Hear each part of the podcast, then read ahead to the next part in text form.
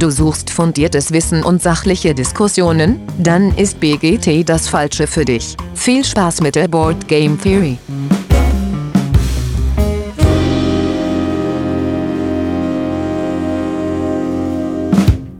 Ja, hallo liebe Hörenden da draußen an den Endgeräten. Schön, dass ihr wieder eingeschaltet habt. Nach unserer ganz kurzen Pause, direkt nach dem Spiel, gibt's jetzt äh, eine Woche nach dem Spiel, die nach der Spielfolge.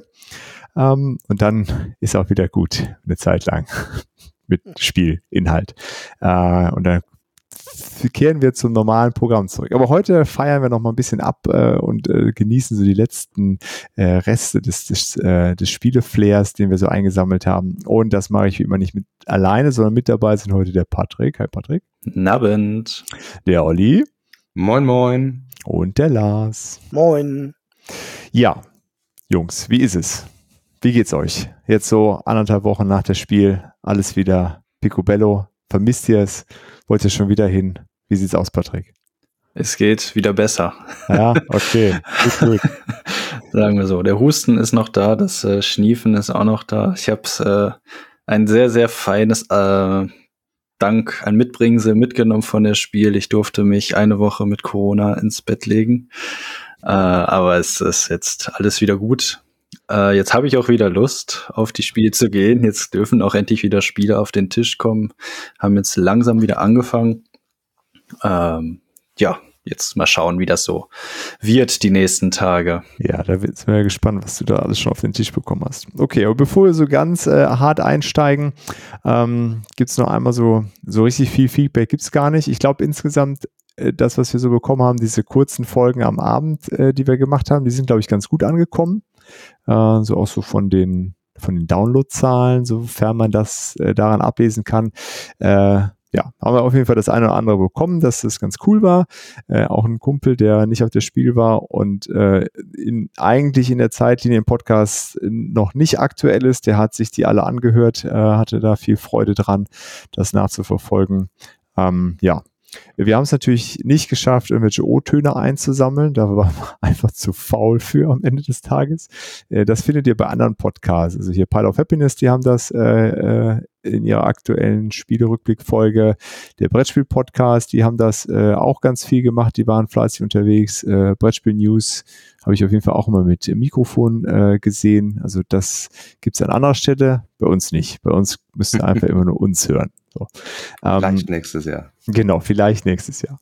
Äh, ansonsten äh, nochmal vielen Dank an alle, die uns äh, auch auf dem Hörertreffen da besucht haben oder auf diesem äh, Meet and Play und auch sonst irgendwie auf uns zugekommen sind. Das war äh, auf jeden Fall fernab von allen Spielen für uns alle, glaube ich, ein Highlight. Gut, dann Intro. Äh. Und da passend zum Spiel weil wir haben ja gehört und auch vielleicht selber gemerkt, Spiele werden auf jeden Fall teurer.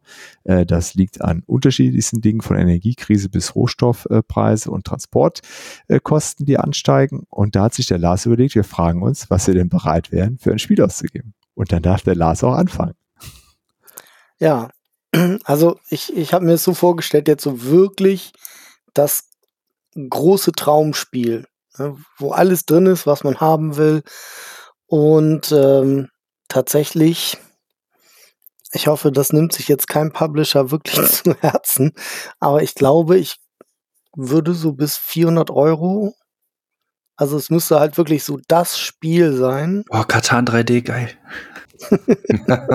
ja, nein. nee, aber ähm, dann, ich glaube, wenn das so, so richtig vollgepackt mit geilen Minis und coolen Mechaniken und richtig tollen Würfeln und geilem Artwork und doppelt so viel Spielstunden wie Gloomhaven und so alles, was ich mag, halt hat, dann ähm, könnte ich mir das schon vorstellen.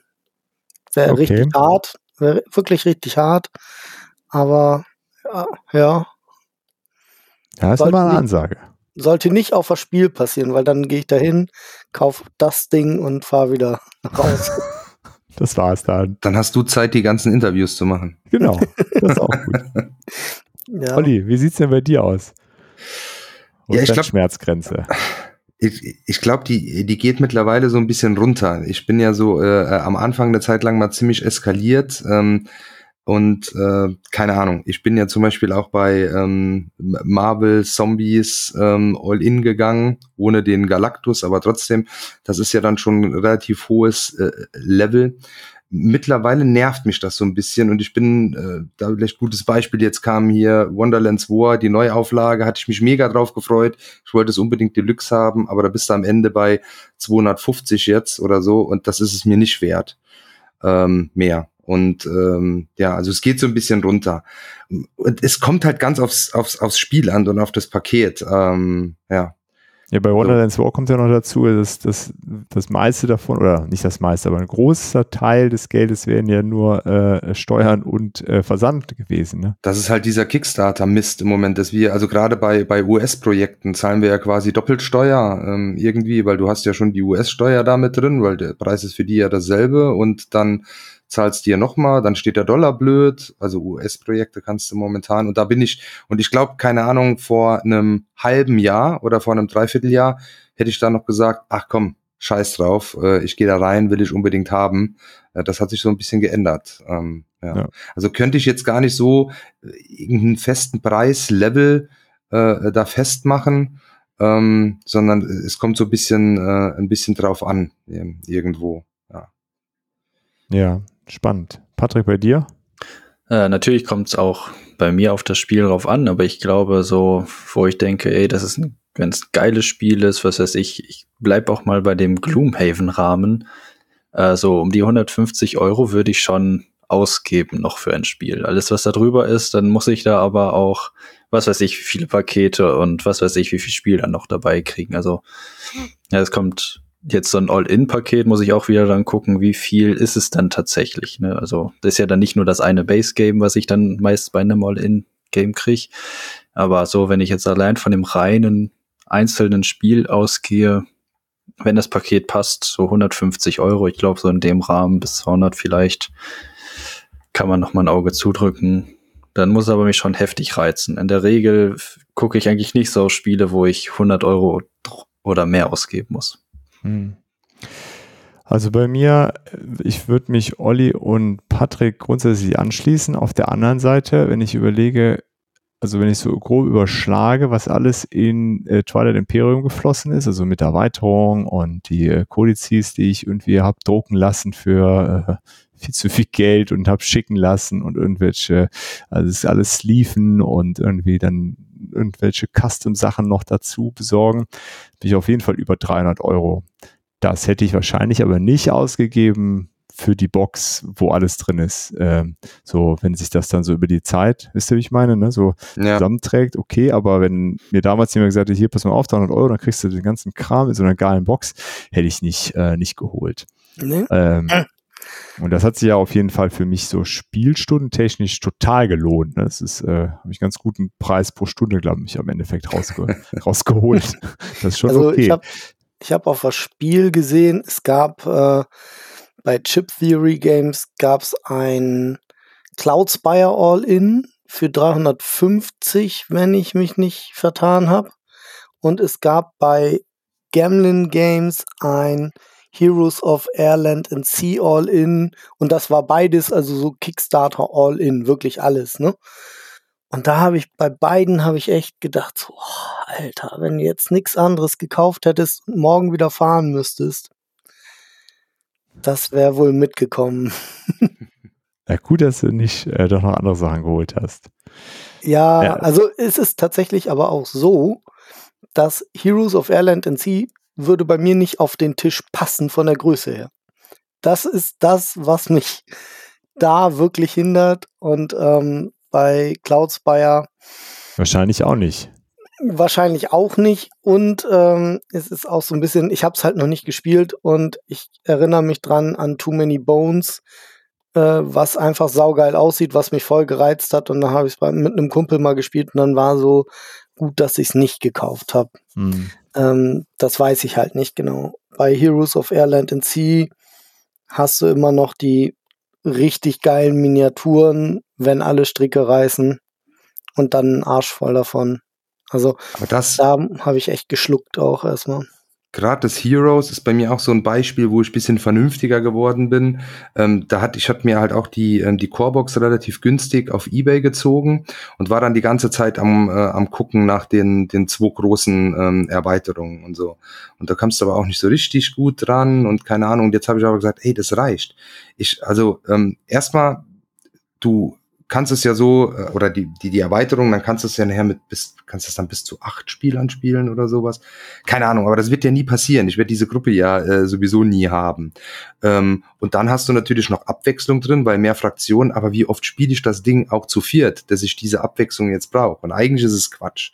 Und da habe ich mir jetzt gesagt und bin da auch fein mit, nee, du hast die Corebox, da sind vier Fraktionen drin, äh, das spiele ich vielleicht ein oder zweimal im Jahr und das reicht. Die spielen sich ja nicht tot. Ist ja nicht so, dass ich dann sage, ach, jetzt habe ich aber hier wirklich alles ausgezockt. Äh, und genauso ist bei Cloudspire.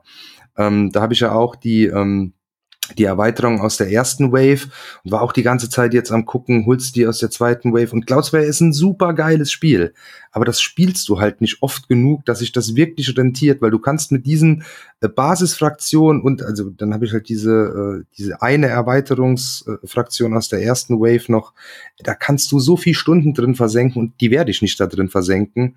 Ja, aber ich bin ja auch so. Ich habe dann auch, wo ich dann mal denke, oh, du musst aber alles haben. Aber eigentlich ist es äh, äh, Quatsch, weil du kann, dann ist es irgendwo besser. Du nimmst das Geld und kaufst dir ein anderes Core-Game, eben auch nicht All-In und hast dann verschiedene Spiele. Ähm, ja. Ja, ähm, bei den Heroes weiß ich es gar nicht. Sind die Orks und Goblins sind wahrscheinlich nicht in der Corebox. Die Orks oder? sind, die Orks sind in der Corebox. Das sind das Orks. Die Goblin-Erweiterung müsste ich einfach noch haben. Ja, das stimmt. Ohne die geht's nicht bei dir. Ja. Naja, okay. Wir, wir halten fest, wir sind ein bisschen vernünftiger geworden. Meistens, manchmal auch nicht. ja, ja, also bei mir ist das wirklich so dieses, wenn, wenn jetzt, ne, wenn das wirklich und mit Playmats und wirklich allem Pipapo, dann würde ich das tatsächlich vielleicht machen. So, ja. Okay, wir warten darauf, dass das Spiel für Lars kommt. Kann sich ja irgendein Publisher mal annehmen, diesem Projekt. Das Spiel heißt dann für Lars. Oh Goblins Gott. für Lars. Goblins oder so. für Lars. Ja, prima. Dann äh, hätten wir da, da erstmal so einen Haken. mal gucken, was, äh, ich meine, es ist ja trotzdem jede Menge in unseren Tüten äh, gelandet. Also für äh, Spiele insgesamt trifft das auf jeden Fall nicht zu die Vernunft, sondern nur für einzelne ja, Ja, das stimmt. Okay, kommen wir zum Thema. Ähm, ein, äh, ein etwas, äh, ein Spielrückblick mit ein bisschen Abstand. Nochmal das so ein bisschen mit ein paar Nächten drüber geschlafen und vielleicht das eine oder andere auch schon angezockt, äh, was wir da äh, mitgenommen haben, äh, wollen wir da einen Blick drauf werfen. Und wir beginnen einmal mit so, ja, was so generelle Highlights für uns waren, bevor wir äh, zu den, ähm, zu den eigentlichen Spielen kommen. Äh, und damit darf auch der Lars anfangen. Ja, also generelle Highlights, bevor wir zu den Spielen kommen, mhm. waren für mich äh, einmal natürlich das Community, also das Meet and Play Treffen, war ziemlich cool. Ähm, und dann fand ich es noch super cool, dass ich die Zoe und den Jeffrey von Ice Makes getroffen habe. Äh, Jeffrey kannte ich ja schon, aber die Zoe habe ich das erste Mal gesehen und beide sind einfach so herzlich und so nett. Ähm, die haben sich uns, also ich war am Sonntag mit der Bordiacs noch da, um Terrascape anzuspielen und die haben sich uns so geschnappt und angenommen und so, das war einfach Wahnsinn. Ähm, ja, mit Icemax habe ich ja schon länger auch Kontakt irgendwie so. Also die kenne ich ja schon von anderen Messen und so. War cool, die wiederzusehen. Mm, und dann habe ich noch Louis Brü vom Brü Games ich sag das jetzt, ich weiß nicht, wie man es richtig ausspricht, Bui oder so, ähm, getroffen. Und das ist ja der Herausgeber von Night Parade of a Hundred Yokai und Keep the Heroes Out unter anderem und diesen ganzen Dwarfs-Spielen und Walknut und so. Und ich habe mich, ich, ich habe viel Kontakt mit dem immer, wenn er ein neues Spiel rausbringt, weil ich das meistens mit ihm dann online teste auch. Und ähm, Videos gibt's da auf meinem Kanal, Furchtbares Gaming auf YouTube. Und ich habe mich für ihn voll gefreut, weil er Keep the Heroes Out, also das seinen neuen Kickstarter ganz, ganz schnell ausverkauft hat auf der Messe. Und auch Night Parade of 100 Yokai, da ist gerade als ich bei ihm am Stand war und mit ihm gequatscht habe, das letzte Exemplar weggegangen. Und ja, fand ich für ihn ganz toll. Und er ist auch ein ganz netter Typ. Das war richtig schön. Das ist dann schon schön zu sehen, ne? dass man sich ja. mit den Leuten dann freuen kann, wenn die einfach Erfolg ja. haben, ja. wenn die schon so eine Zeit lang irgendwie beobachtet und so aus der Ferne her begleitet. Cool. Und Olli, was gab es bei dir so an äh, generellen Highlights? Ja, auf jeden Fall auch das Meet and Play. Ähm, da hat man ja einige äh, getroffen, dann auch, die man sonst nur irgendwie von, von Instagram oder von Discord oder sowas kennt. Das war natürlich ähm, super cool. Ähm, und ansonsten war mein, mein Highlight einfach, äh, dass wir, oder dass ich dann dieses Jahr das erste Mal dieses Presseticket hatte äh, und mich da echt gefreut habe, wie so ein kleines Kind, äh, dass wir da ähm, dann mittwochs auch schon hin durften und auf der PK waren äh, und dann bist du da durch die Halle gelaufen, wo die alle noch so am Aufbauen waren und äh, keine Ahnung, ich hatte die ganze Zeit einen, einen Puls von 200 oder sowas. Das war wie äh, ja Geburtstag, Weihnachten und Ostern an einem Tag und ich bin zwölf. Ähm, ja, war einfach ähm, total cool. Und dann äh, ich hatte mich auch, glaube ich, ein bisschen übernommen und super viele Termine dann auch abgemacht mit Verlagen und so, aber das war schon ähm, cool. Und da, ja, so, so besonders rauszuheben war für mich auf jeden Fall das, das äh, Asmodee-Presse-Event, wobei wir da ja irgendwie mit einer anderen Vorstellung irgendwie so hingegangen sind. Wir dachten ja, das wäre jetzt irgendwie so eine, irgendwie so eine Show und die stellen da die Spiele vor, aber nee, äh, es war eigentlich viel, viel cooler. Das war einfach nur der große Raum und du konntest Spiele in relativer Ruhe dann spielen und erklärt ja. bekommen. Ähm, das war, war toll. Dann hatte ich da ähm, mit dem Jan von Asmodee auch noch einen Einzeltermin am Samstag, was auch super cool war. Ähm, was auch noch hervorzuheben ist, äh, Board and Dice, äh, die waren super, super nett. Äh, da gab's dann auch ähm, für, für, für jeden, der dann da einen Termin hatte, noch so ein, so eine, so ein kleines Geschenkpaket mit einer Tasse und einem äh, äh Schokoladenmiepel. Und äh, so das, das erste Kapitel, die bringen jetzt bald, ähm, oder in, in Kooperation mit dem äh, Adam Kwapinski, der ja viel für die macht, der bringt jetzt ein Buch raus übers Spiele entwickeln. Da hat man das erste äh, Kapitel so zum Probelesen noch gekriegt in dieser Geschenktüte. Ähm, das fand ich irgendwie super toll und war ein äh, tolles Gespräch. Ähm, Ah, und äh, genau, das war auch noch ein Highlight, dass ich bei, äh, bei Ludus Magnus äh, ähm, war ich dann zur, zur Demo eingeladen von ihrem neuen äh, Spiel, das jetzt äh, ähm, ins Crowdfunding geht nächstes Jahr. Äh, Runa, so ein, so ein Wikinger-Skirmisher. Äh, und äh, die hatten da so einen mega Demo-Raum aufgebaut, äh, also so, so, so ein geschlossener Raum mit einem mit einem riesen fetten Tisch und Kameras und das Ganze wurde dann auch noch irgendwie live gestreamt auf YouTube und so. Das hat auch ziemlich Bock gemacht, ja. Und das war einfach, es war total cool, ja.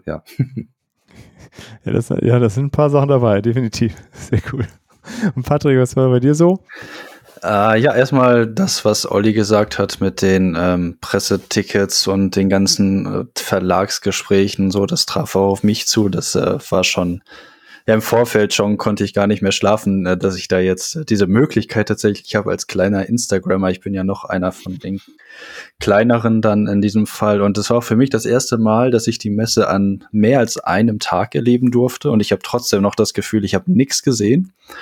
Ähm, einfach dadurch, dass man auch so viel von der Community dann getroffen hat, sei es bei Meet and Play oder einfach so in den Messehallen, die dann einen angeschrieben haben und gesagt haben, hey, komm, wir sind jetzt hier und hier, Bock zu zocken, bla. Ähm, was ich auch richtig cool fand, äh, da wurde ich dann tatsächlich von einigen kleineren Verlagen dann auch angesprochen, ähm, zum Beispiel von Xolox Games äh, mit The Fog äh, waren die dieses Jahr auf der Messe, äh, die dann zu mir meinten, hey, da sind Leute vom Podcast auf mich zugekommen und wollten sich das dann unbedingt angucken, nachdem sie davon Bericht gehört haben und solche Dinge. Da war ich ganz schön geflasht, dass äh, tatsächlich das, was wir hier sprechen, auch die Leute erreicht tatsächlich und nicht einfach nur äh, doofes Gelaber von uns jetzt irgendwie dann ist. Äh, aber ich glaube, mein, ich glaube nicht, es, mein größtes Highlight war tatsächlich für mich, dass ich dann am Samstag äh, mit meinem Spiel, meinem eigenen Spiel äh, rumgelaufen bin und ähm, unter anderem bei Feuerland gewesen bin. Äh, mit denen hatte ich dann kurzes Gespräch über mein Spiel geführt, hat denen das gezeigt, äh, was ich da so dabei habe. Und äh, tatsächlich äh, ist da jetzt der Kontakt hergestellt worden. Also die wollten jetzt die Regeln erstmal äh, genauer unter die Lupe nehmen. Gleichzeitig haben die mich noch weitergeleistet an Würmgold. Äh, mit denen bin ich jetzt auch im Kontakt, was mein Spiel betrifft. Ähm, und dann hatte ich noch ein größeres Gespräch mit Boardgamebox. Die sind dann so weit gegangen, dass sie schon während dieses Gesprächs designtechnische Dinge geklärt haben, obwohl noch gar nichts irgendwie äh, fertig äh, diskutiert wurde, ob man jetzt über dieses Spiel äh, weiterreden will oder nicht. Nein, es wurde schon direkt äh, das Design fertig gemacht, das könnten wir machen, das könnten wir machen. Und am Ende war die letzte Frage, bevor ich gehe, was ist mein Preis? da, ich, da, bin ich äh, komplett ausgerastet innerlich. Äh, aber ich musste natürlich eine coole Socke bleiben und sagen, ja, das muss ich mir jetzt leider noch überlegen da sind ja noch andere Mitbewerber in dem Spiel. ich bin so durchgedreht innerlich. Ähm, ja, kann man sich, glaube ich, vorstellen. Das war auf jeden Fall mein größtes Highlight an dieser Messe und jetzt bin ich äh, sehr gespannt, wie das Ganze so seine Wege nimmt. Ja. Wir auch, Patrick, wir ja. auch.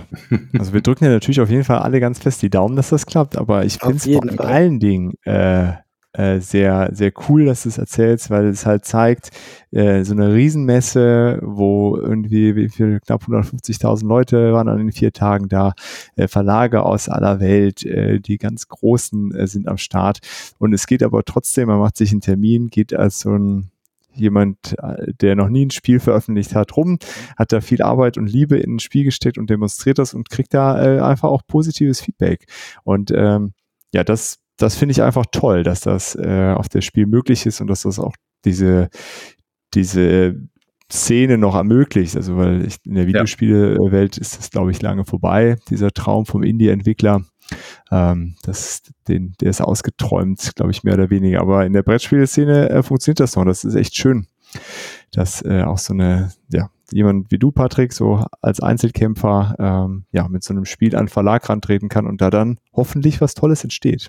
Hoffentlich, ja. Ja, da war nicht äh, eine überkrasse Geste einfach auch von Feuerland, dass ich dann gesagt habe, hey komm, auch wenn jetzt der Chef sagt, äh, vielleicht ist es doch ein bisschen zu sehr Nische für uns, hier äh, versuch's doch mal da und da noch. Ich kann mir mehr vorstellen, dass es auch bei denen auf jeden Fall eher so in die Richtung geht und die mich dann nicht so alleine lassen. Auch jetzt nochmal im Nachgang der E-Mail-Verkehr zwischen äh, Feuerland und mir in dem Fall. Ähm, da haben sie dann nochmal hier Würmgold und da und äh, guck doch mal, nimm unbedingt mit Sascha, dem Chef da von Würmgold, Kontakt auf.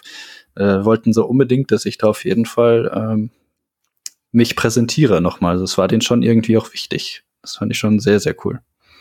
Ja, das ist cool.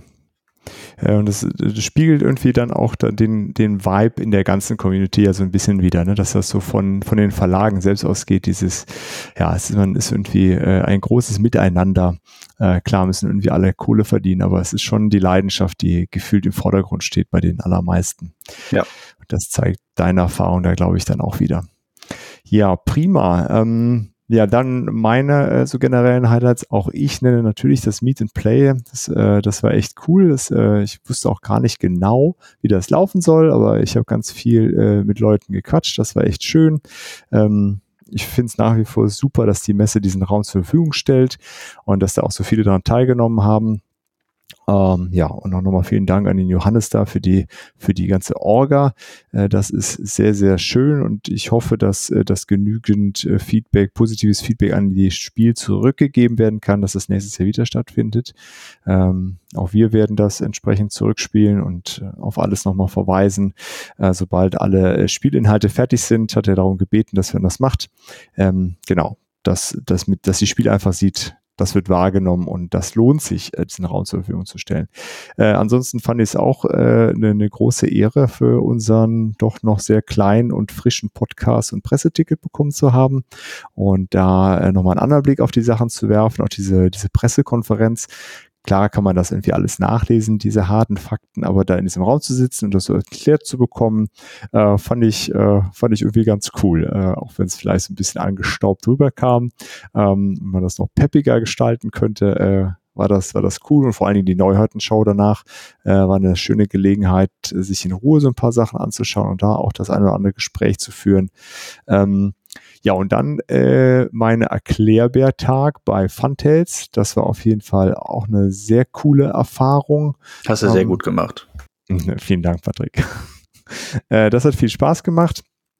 Äh, weil man da einfach auch mit ganz vielen Leuten äh, in Kontakt gekommen ist, auch so mit ganz unterschiedlichen Spiel, Spieletypen, die sich da an den Tisch gesetzt haben, von irgendwie Familien bis irgendwie äh, Pärchen und äh, allen Alters. Das war, das war eine sehr, sehr äh, interessante Erfahrung und äh, auch wenn es anstrengend war, einen Tag würde ich das, glaube ich, nochmal machen. Also ich, alle Tage, glaube ich, das wäre mir zu hart, dann hätte ich dann zu wenig selber von der Messe, aber äh, einen Tag nochmal wenn man eh mehrere Tage da ist, würde ich mir das nochmal antun oder nochmal gönnen sozusagen.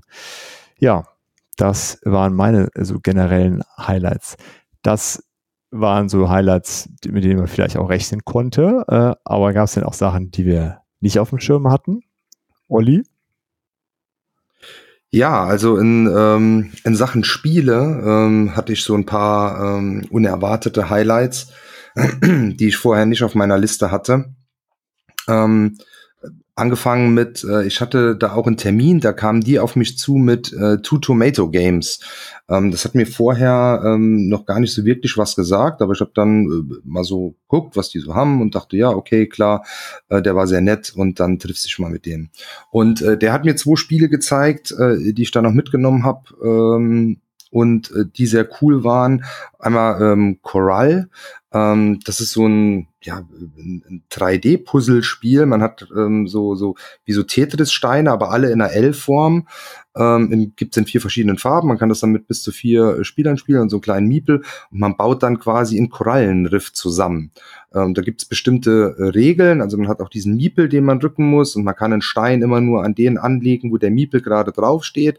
Wenn man den Miepel dann bewegt, darf man aber nicht über seine eigenen äh, äh, Steine drüber fahren und da muss man irgendwie so versuchen, geschickt zu bauen und am Ende guckt man von oben auf dieses äh, gebaute Riff quasi drauf und äh, die Farbe, die man dann am meisten sieht, die hat gewonnen. Und das sieht irgendwie, äh, sieht total äh, cool aus und macht auch echt Lust, ist super schnell erklärt, das ist halt so Familienniveau, ähm, und äh, ja, hatte ich vorher überhaupt nicht auf dem Schirm und da bin ich schon ziemlich begeistert und äh, das gefällt jetzt zum Beispiel auch meiner Frau ganz gut. Äh, das ist ja eh immer, immer nett, wenn man auch so Spiele hat. Ähm, ja. Und das zweite, äh, dann ähm, geht in eine ganz andere Richtung, auch von denen äh, Peak Oil Profiteer. Ähm, es gab wohl auch schon mal da ein, ein, größeres Spiel, Peak Oil, das kannte ich aber auch nicht und das ein, ein, spielt auch in diesem Universum und das ist erstmal ein ziemlich krasses Thema, dass irgendwie so ein, ein korruptes Land mit relativ viel äh, äh Öl vorkommen äh, und wir spielen äh, äh, so Unternehmen, die versuchen quasi äh, da den meisten Profit abzuschöpfen, indem man da Leute besticht und keine Ahnung äh, und da versucht so viel Öl wie möglich aus dem Land rauszubekommen mit den allerübelsten Methoden. Und das ist auch so ein richtiges auf die Fresse Spiel, wo man sich gegenseitig sabotiert und sowas. Und irgendwann man, äh, also das muss man dann schaffen, bevor das Land äh, komplett an der Korruptheit quasi dann äh, kaputt geht. Äh, also sehr sa sarkastisches äh, äh, Thema, aber halt ein unheimlich konfrontatives Spiel, wo man sich so richtig ärgern kann. Ähm, das fand ich auch sehr, ähm, sehr cool. Und dann ähm, noch ein Spiel, das eigentlich so mein, mein größtes Highlight, äh, das hatten wir auf der, auf der Asmodee Neuheiten Show äh, gesehen, Familiar Tales. Ähm, das hatte ich halt vorher auch gar nicht auf dem Zettel. Da hatte ich ja bei unserer ähm, Daily Episode äh, äh, an, dem, an dem Tag auch schon was dazu gesagt. Ähm, von äh, Playtet Games, ähm, so in, in Manier von einem Maus and Mystic oder Herr der Träume, also ein Dungeon Crawler, den du super gut mit Kids spielen kannst, ja auch wieder mit einem äh, ziemlich süßen Thema und ähm, der Unterschied aber zu den, den anderen, äh, das mit App-Unterstützung. Und ähm, die App ist äh, komplett deutsch vertont, ähm, was schon mal super toll ist, so für die Atmosphäre und hat aber auch so ein, so ein Losspiel-Tutorial, weil ich glaube, das war gerade, man hat immer gesagt, okay, ein Maus in Mystic zum Beispiel, ja, so ein Dungeon Crawler für Kids und für Familien, aber ich habe das zum Beispiel mal meiner Schwester gegeben und die sind jetzt auch nicht äh, Nichtspieler, die, die spielen schon äh, äh, relativ viel Spiele und auch gerne, ähm, aber die Anleitung hat die gekillt. Also da äh, kamen die absolut nicht äh, drauf klar und ich denke, so ging's ähm, ähm, vielen damit. Und hier ähm, durch diese App hast du einen super smoothen Einstieg in das Spiel äh, und das ist dann, glaube ich, genau das, was äh, ja vorher Maus and Mystic und Herr der Träume oder so versprochen haben. Denn hier kann sich das Ding, glaube ich, wirklich einfach eine Familie kaufen, die sonst vielleicht noch keinen Dungeon Crawler gespielt hat und da einfach loslegen. Ja, und ähm, dann noch als letztes Highlight, auch das hatte ich nicht auf dem Zettel. Ähm, wir hatten ja einen Termin bei ähm, Taverna Ludica, was eh immer ganz cool ist, äh, super sympathischer äh, Verlag, finde ich auch mit einem mit einem tollen Spieleportfolio äh, und ähm, da hat der Flo uns äh, Tindaya vorgestellt. Ähm, das ist eine ziemlich dicke äh, Box, vollgepackt mit äh, Material und ähm, das spielt wohl also spielt auf so so so Inseln ähm, und es, es ist kooperativ. Es gibt da irgendwie so zwei Gottheiten und im Endeffekt ist das Ziel des Spiels, dass man überlebt. Ähm, du musst also versuchen, da äh, die Leute zu ernähren. Du musst gucken, dass du die die die Götter ähm, nicht ähm, verärgerst äh, und ähm, am Ende musst du es einfach schaffen, über eine bestimmte Rundenanzahl äh, gemeinsam äh, zu überleben. Es hat dann wohl aber auch noch einen, einen semi-kooperativen Modus, äh, in dem es dann noch darum geht, äh, Punkte zu sammeln. Am Ende hat dann der gewonnen, der äh, noch die meisten Punkte gesammelt hat.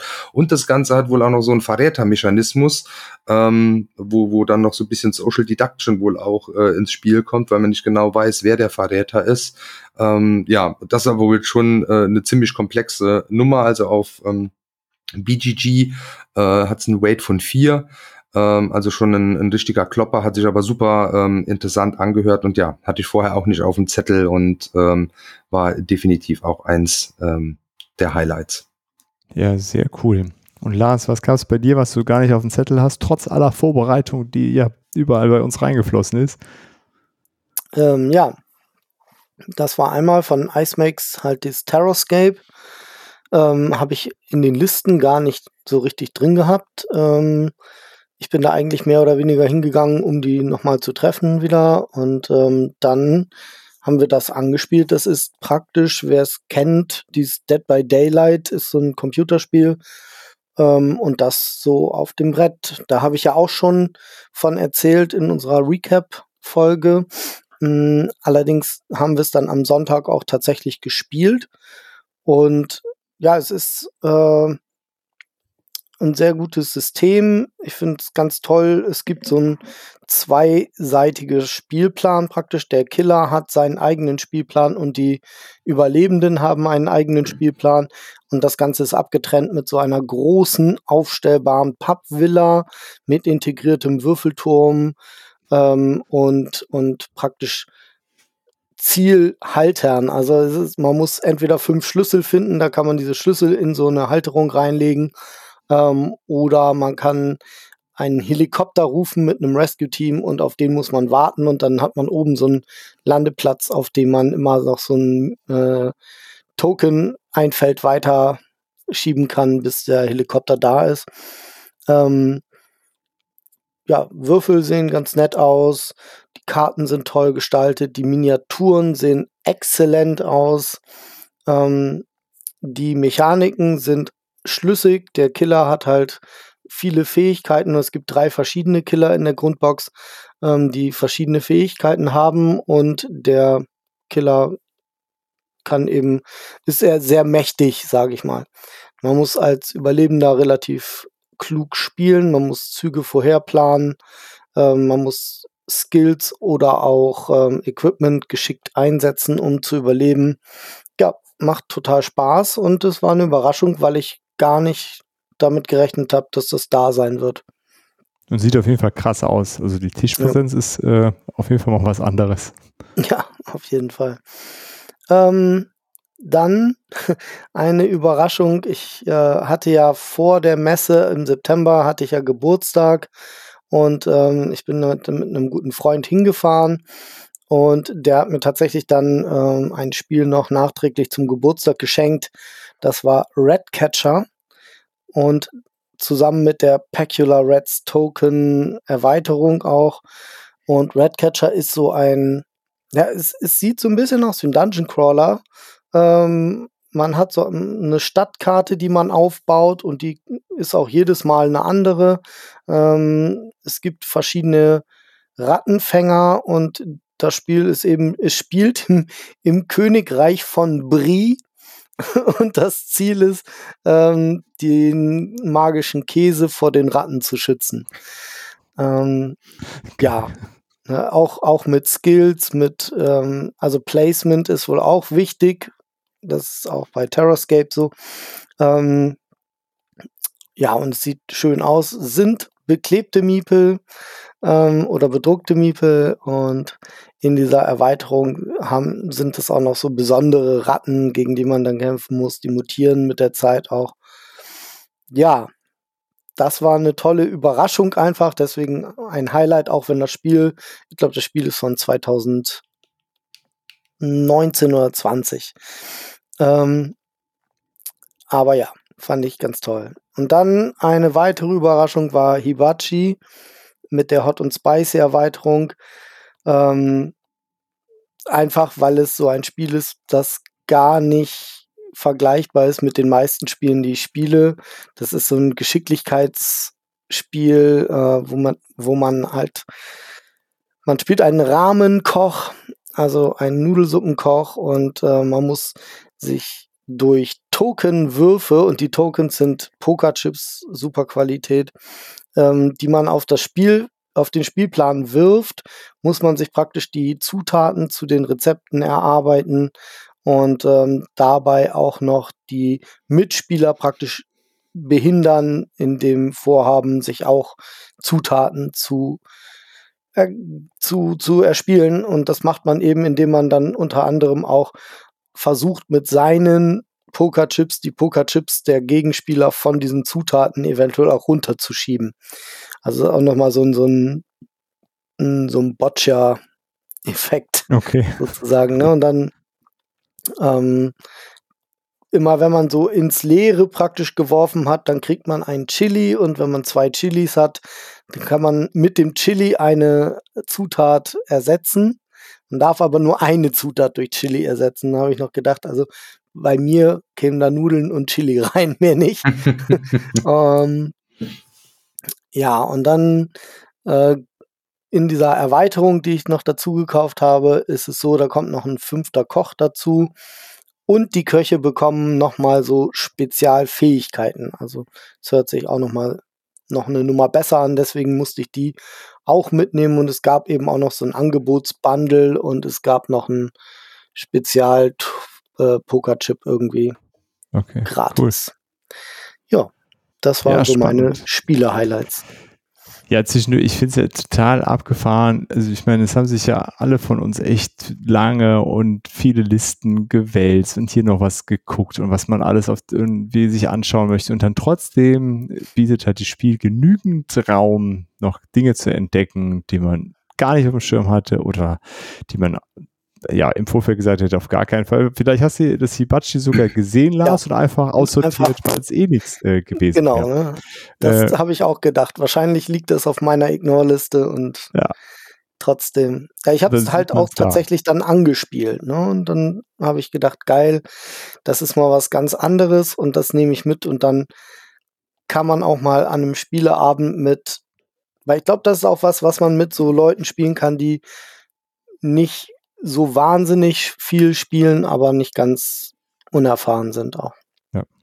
Ja, das ist das eine, dass du trotz der ganzen Vorbereitung für dich noch neue Sachen entdeckst und dann bist du vier oder fünf Tage da und danach hörst du nochmal von anderen Leuten Sachen, die du gar nicht gesehen hast, wo du gesagt, du denkst, verdammt, wie konnte ich das nicht? ja. Also ja, das ist einfach, ist krass, ja. Ganz genau, ganz genau. Und Patrick, was gab es bei dir an diesen Momenten? Ähm, ich muss auch Familiar Tales als erstes nennen, äh, muss ich aber, glaube ich, nicht weiter drauf eingehen. Das zweite Spiel, wo ich äh, ein wenig überrascht war, dass ich es anscheinend aussortiert hatte tatsächlich, es war äh, tatsächlich auf meiner äh, Ignore-Liste, ähm, war Lord of Bones. Ich weiß gar nicht warum, das Cover sieht voll cool aus und so. Äh, der Wikinger hat es mir dann aber vorgestellt und natürlich muss ich, wenn ich in einem, einer Podcast-Folge dabei bin, nochmal äh, Karak erwähnen. Ähm, jetzt für Olli dabei ist, macht es mir noch mehr Spaß. äh, ja, es ist tatsächlich die erwachsene Version davon. Äh, eigentlich spielen wir da gegeneinander in dem Spiel und äh, wollen unseren Charakter, den wir vor uns haben, soweit aufbessern, wie es nur geht, Gegenstände finden, Schätze finden und so weiter, damit wir am Ende den Kampf gegen den Lord of Bones bestehen können. Das müssen wir aber alleine, äh, können wir alleine gar nicht tatsächlich schaffen. Äh, das müssen wir zu zweit oder mit allen halt machen, die in diesen Dungeon gegangen sind. Denn äh, sonst ist er einfach viel zu mächtig. Und äh, man wird unsere, die Ressourcen, die wir zur Verfügung haben, reichen einfach in jedem Fall nicht aus. Ähm, fand ich sehr, sehr spannend. Und am Ende kriegt man trotzdem noch Punkte dafür, dass man diesen Lord of Bones oder seine einzelnen Gliedmaßen vernichtet hat. Und wer am Ende dann doch die meisten Punkte gesammelt hat, äh, gewinnt das Spiel. Aber das verlieren halt alle, wenn der Lord of Bones dich in die Knie zwingt. Ich hab's mir jetzt übrigens, äh, ihr, habt so viel davon erzählt, ich hab's mir jetzt auch bestellt. Noch. Sehr gut. Das lohnt sich auf jeden Fall. Ähm, das letzte Spiel, was mich überrascht hat, ist äh, Drei Schwestern.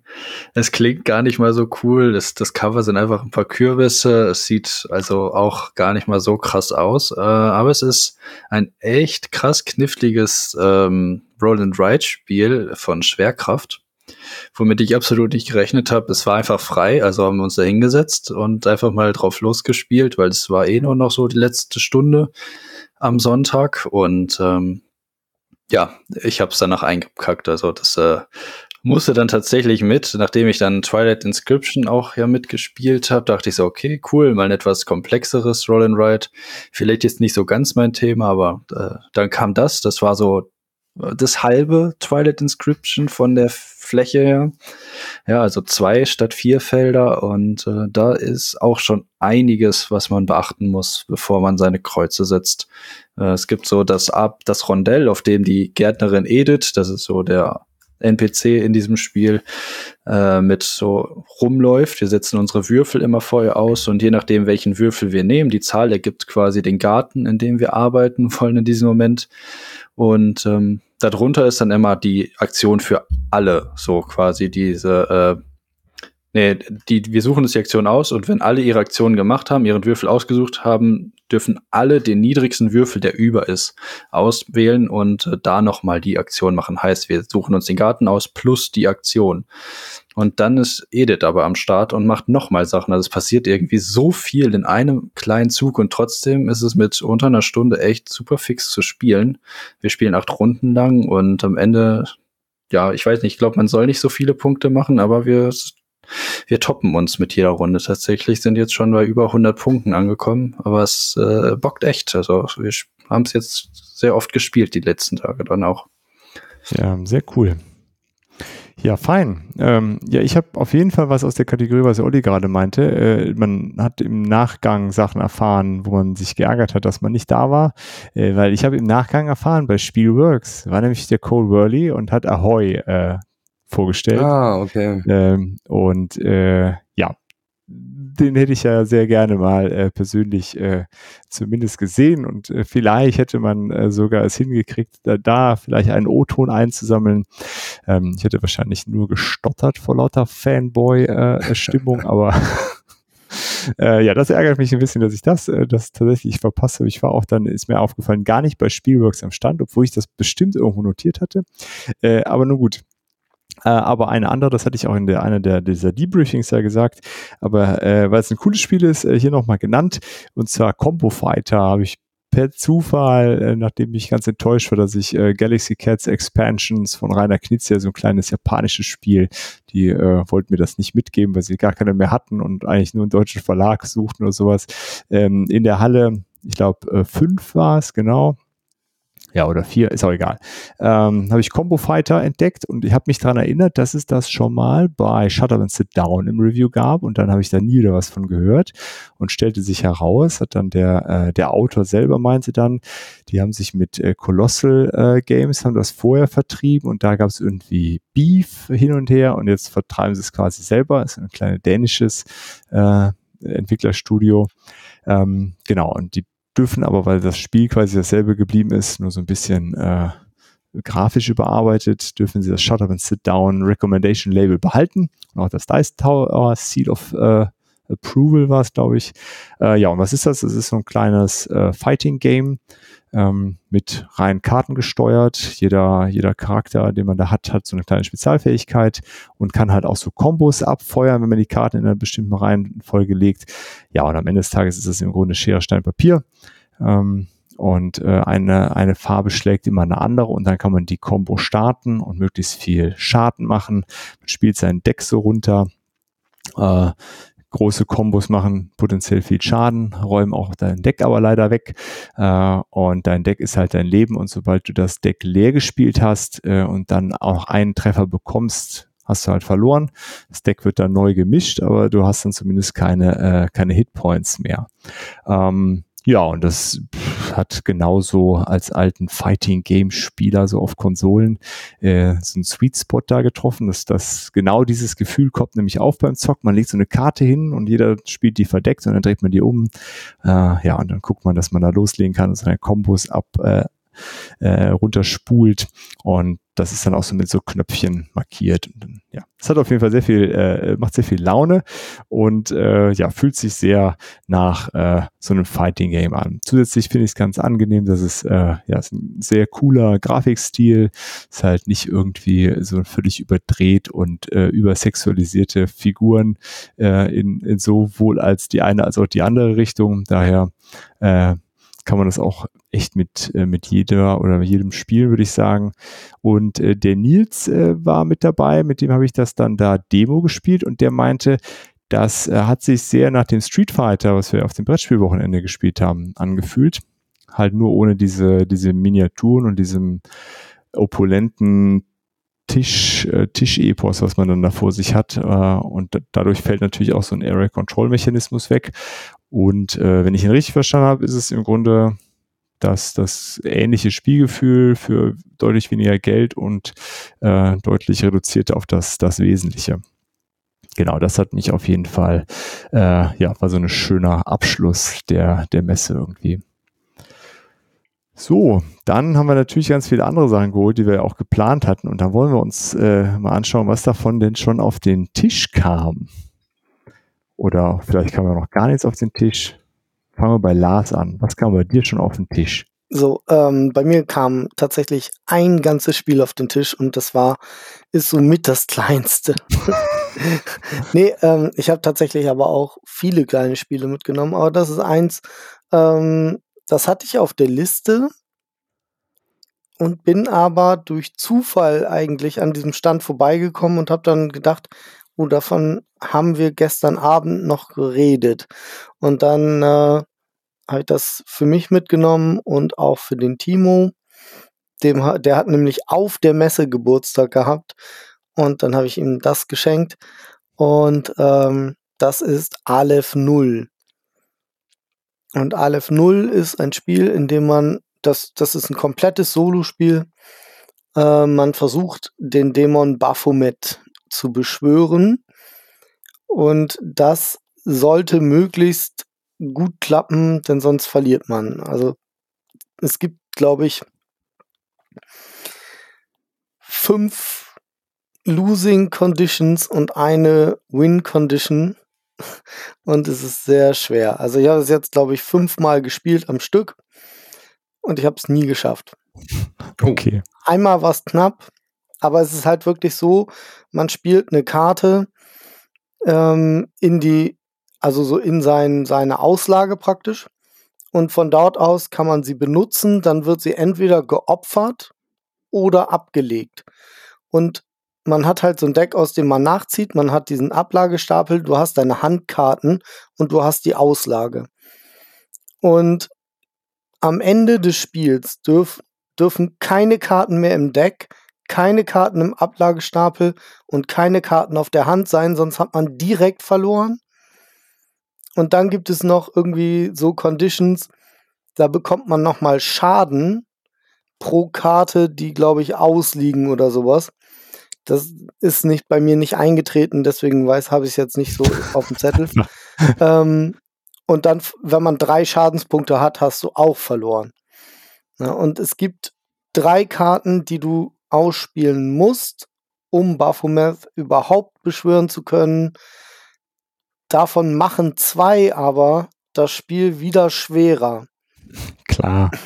Und ähm, ja, ist echt kompliziert. Aber es hat auch Aber- eine ganz niedliche Tischpräsenz. ne? Es hat auch so ein kleines Holzbüchlein, wo man so Karten Genau. durchblättert. Das Ne? Grimoire wird auf so ein Holz, ähm, ja, so ein, das ist ein Buchhalter praktisch, ne? Also wie, wie es auch in den Klöstern oder so früher gab, was, wo man das Buch so draufgelegt hat, dass es so leicht schräg ist und man dann einfach lesen kann. Ähm, ja, und die Karten sind auch gut gestaltet, sage ich mal. Es ist so ein schönes Artwork, äh, schöne Fantasy-Art und so, bisschen Horror-Art.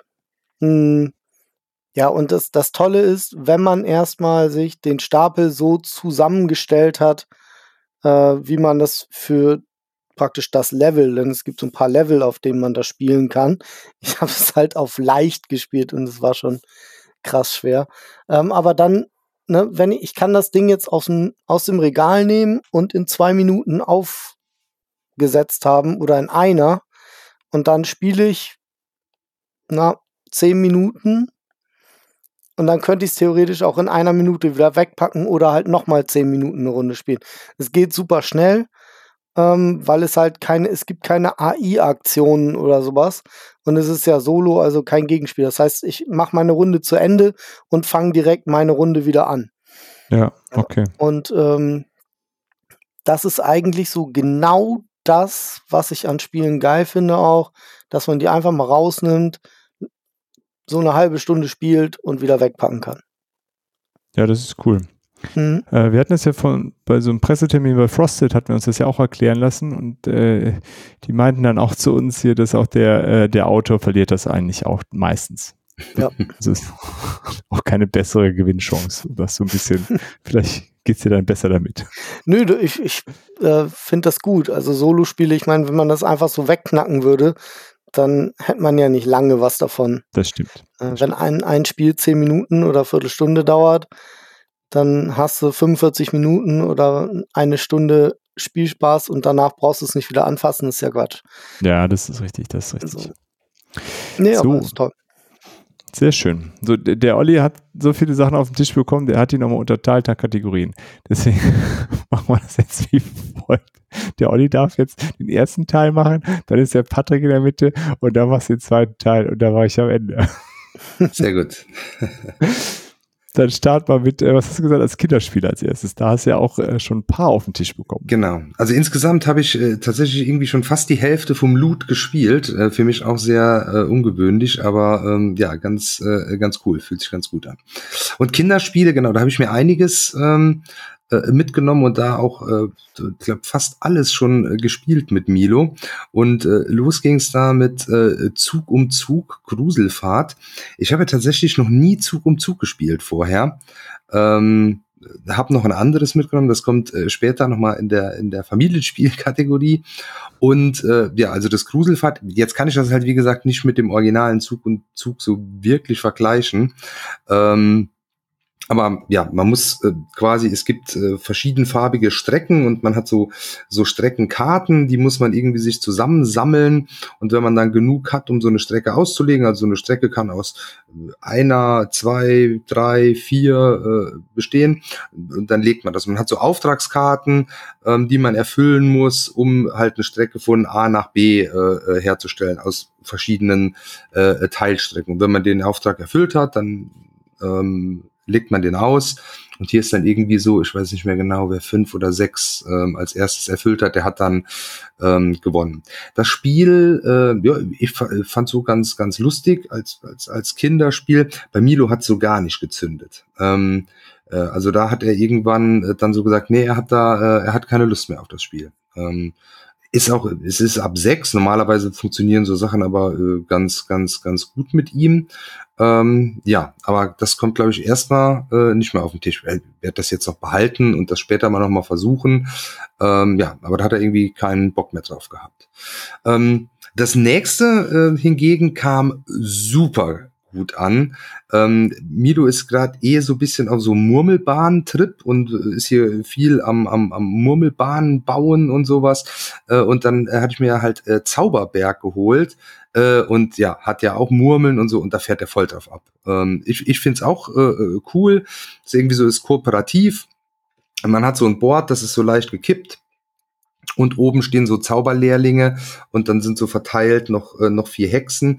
Und das sind so kleine Murmelbahnen. Und diese Figuren blockieren dann die Bahn und ähm, dann hat man fünf äh, verschiedene Farben an Murmeln in einem Section und zieht die raus. Und das sind sollen Irrlichter sein, die äh, quasi den Weg nach unten äh, zeigen. Und die muss man dann oben äh, ähm, reinlegen in so eine Bahn und dann rollen die. An manchen Stellen kann das auch so ein bisschen zufällig sein, rollt die jetzt nach links oder rechts. Und immer wenn die dann von hinten auf so einen Zauberlehrling äh, knallt, dann darf man den nehmen. Und wenn das jetzt die blaue Kugel war, aufs nächste blaue Feld auf dem Weg setzen. Und so bewegen die sich dann da runter. Und äh, man muss es dann halt eben schaffen, eine bestimmte Anzahl von diesen Zauberlehrlingen unten äh, hinzubekommen, bevor die Hexen äh, runterkommen. Denn immer wenn die so eine Kugel dann eben auf eine Hexe, dann geht auch die vor. Und da muss man dann zusammen so ein bisschen planen, ähm, wie macht man das? Und ähm, ja, quasi dann kooperativ. Es gibt dann verschiedene Level. Ähm, so der einfachste ist irgendwie, ähm, du musst vier von den Zauberlehrlingen unten haben, bevor drei Hexen unten sind oder so. Und das äh, macht Milo mega viel Spaß. Ich muss sagen, ich äh, habe es schon fast tot. Wir haben das jetzt, glaube ich, schon über zehnmal gespielt. Äh, mir vergeht schon so langsam ein bisschen die Lust. Äh, aber Milo ist da immer noch, ich meine, das ist ja dann auch die, äh, die Hauptsache. Wenn, wenn, wenn, wenn er da Spaß dran hat, dann äh, macht's mir, macht's mir auch Spaß. Also das hat er so richtig durchgesucht. Das spielt sich auch schnell. Bist du so, äh, keine Ahnung, 10 Minuten, 15 Minuten, äh, nee, wahrscheinlich eher 10 äh, für eine Partie. Ja. Okay. Er kam super, super gut an. War ja auch, äh, war das Kinderspiel des Jahres? Ja, ne? Ja, war es, ja. Ja. Ist auf jeden Fall auch bei Groß und Klein kommt das gut an, nicht wahr, Patrick? Ja, das doch ja. auch direkt gesuchtet. Ist, ist Patrick auch Zauberberg-Fan, oder was? Der okay. René und ich, wir haben am Mittwoch äh, uns bei Amigo da hingesetzt. Äh, die hatten da so auch so einen kleinen Stand aufgebaut. Die hatten das doch so groß da stehen, ne? Genau, richtig, richtig. Weil das hatte Milo nämlich, hatte ja am Sonntag war ich ja mit Milo dann auf der Messe äh, und das hatte er nämlich da gesehen, hat gesagt, das will er haben. Sag ich, ja, das große können wir jetzt nicht. Äh, ja. Ja, wir haben es auch der, in klein aber gespielt. Äh, die erste Herausforderung bei mir war dann das Aufbauen, aber nee, wir haben es auch rauf und runter dann gespielt, war sehr lustig. Da war nämlich auch noch ganz kurz, dann wäre ich nämlich tatsächlich äh, so mit, was darf ein Spiel kosten? Da waren halt draußen, äh, dann an dem Sonntag waren in der Galeria, hatten die ja auch so, das sind diese Murmelbahnen, ich weiß jetzt nicht mehr, wie die Marke heißt, aber das ist quasi wie Lego, also ist auch kompatibel. Es gibt das einmal mit, mit, mit diesen Duplo-Steinen und einmal mit Lego-Steinen. Und die hatten da so eine Monster-Riesen, äh, äh, Murmelbahn da aufgebaut. Und Milo, ja, den konnte ich immer nur unter Tränen da wegbekommen. Ähm, wir haben einfach mal so gerechnet, was diese Bahn, die die da aufgebaut hatten, kosten würde. Und dann gab es gab irgendwie so ein XL-Paket und das hat irgendwie 100 Euro gekostet und das war schon Messepreis. Normal wären das, glaube ich, 150 gewesen. Und Petros hat dann ausgerechnet, dass man von diesen 100 Euro Paketen so über 20 brauchen würde, um diese Bahn aufzubauen. Ach, krass. ja, das war, äh, ja. Äh, also, und äh, das habe ich dann nicht mitgenommen, ja.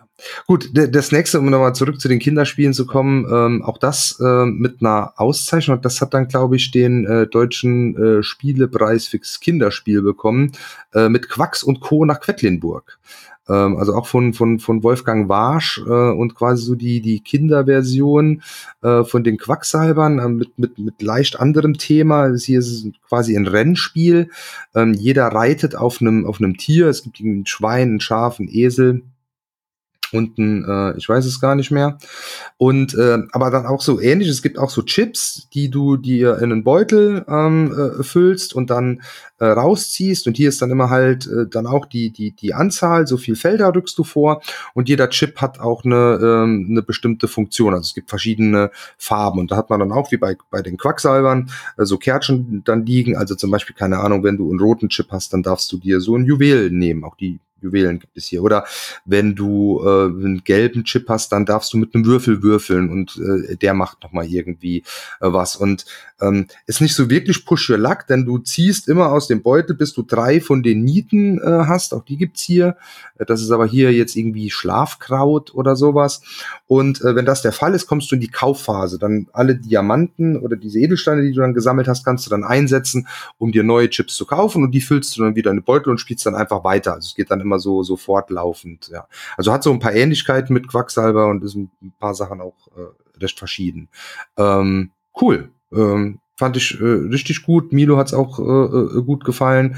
Äh, muss man dann schon so ein bisschen am Anfang äh, wollte dann immer irgendwie, äh, weiß ich gar nicht, immer eine, äh, waren das dann lilan oder blaue Chips, weil er, weil er die Farbe schön fand. da habe ich ihm gesagt, nee, du musst schon so ein bisschen gucken, die Farben machen ja auch was und so. Und das hat er jetzt dann auch raus und äh, ja, macht Spaß. Ähm, ist äh, ja ganz, ganz, ganz cooles Material, ist dann in der Box ähm, schon quasi so ein, so, so, ein, so ein Insert, wo du die Tokens dann sortiert äh, da drin hast. Ähm, und äh, ja, ganz, äh, ganz cool. Das äh, vierte Kinderspiel äh, von Falkenstein, das ist quasi ähm, was, was sehr, sehr cool ist, denn das ist Memory in äh, äh, Kooperativ. Ähm, ähm, wer Kinder hat, weiß das vielleicht. Memory ist äh, kein angenehmes Spiel, denn man kriegt nur auf die Fresse. Also zumindest ist das bei mir so. Ja, ähm, keine Chance. Ja. Und äh, hier spielt man das halt kooperativ. Ist irgendwie noch so ein ganz nettes Thema darüber äh, gepackt. Man ist halt irgendwie so Ritter und man muss zu einer, zu einer Burg kommen und so der schwarze, böse Ritter verfolgt einen. Ähm, und äh, das muss man dann immer machen. Es werden so Würfel gewürfelt, auf denen sind Symbole und rundherum um das Feld liegen dann so so so Plätschen, die auch diese Symbole haben. Und dann muss man immer halt, ähm, diese Symbole gewürfelt hat, diese Plättchen finden. Und wenn man das Plättchen findet, darf man mit seiner Figur eins äh, vorrücken. Und wenn man halt dann was Falsches aufdeckt, dann ist der Zug beendet und der Ritter bewegt sich dann automatisch jede Runde und man muss so gemeinsam quasi äh, diesem Ritter entkommen. Also so ein ganz nettes äh, Thema noch, aber im Endeffekt ist das ein, ein Memory-Spiel, das man aber gemeinsam spielt. Ähm. Und äh, das letzte ist dann noch ähm, äh, Cosmic Race. Das hatte ich mir mitgenommen, da hatte ich einen Termin bei, bei Yellow und äh, das ist da von, von deren Kindermarke Loki. Ähm, und ähm, das hat so ein bisschen was ähm, von dem Tiny Turbo Cars ähm, wo du ja so, ein, so Spielzeugautos äh, programmierst mit so einem Schiebe-Puzzle äh, und musst die dann über so eine Bahn steuern und fährst gegeneinander in, in, in Wettrennen.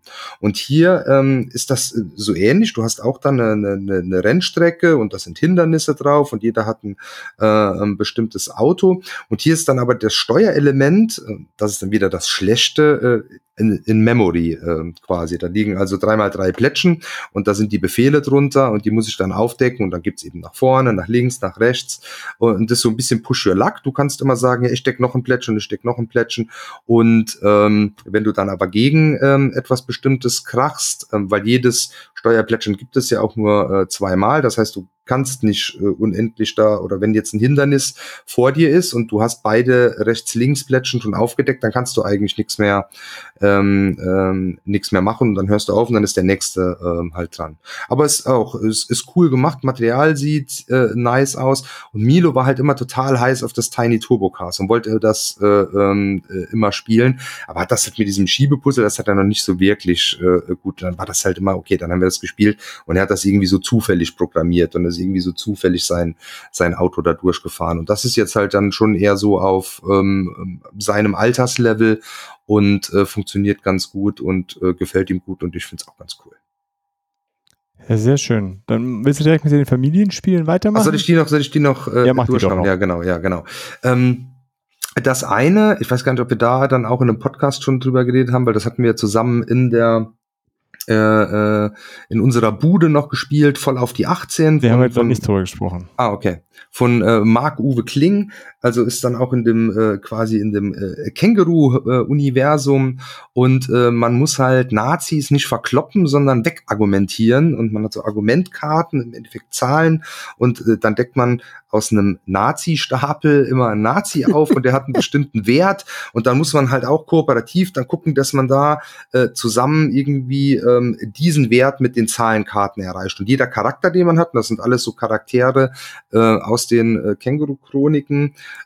ähm, hat dann bestimmte Regeln. Also der eine darf immer nur äh, Karten ablegen, die in der Reihe sind, eins, zwei, drei oder sowas. Oder der andere, der müssen die Karten immer verschiedene Farben haben und so. Und wir haben jetzt auch nur das Einstiegsding gespielt. Da gibt's nachher dann noch mal so, weil die Karten haben noch Rückseiten. Da ist noch irgendwas mit Binärzahlen und so. Das wird dann immer komplexer. Vom Spielgefühl ist das äh, eigentlich zu 95 Prozent ein äh, Five-Minute-Dungeon äh, quasi, weil man relativ schnell, man hat dann auch eine, eine, App, es geht also nur mit App, die liegt in der Mitte und da läuft ein Timer und man muss dann zack, zack, zack äh, immer gemeinsam ähm, diese Nazis da wegargumentieren. Und das Ganze noch, glaube wenn man die, die, die Känguru-Chroniken mag, ich bin da gar nicht so tief drin, äh, obwohl ich den, den Humor eigentlich schon cool finde.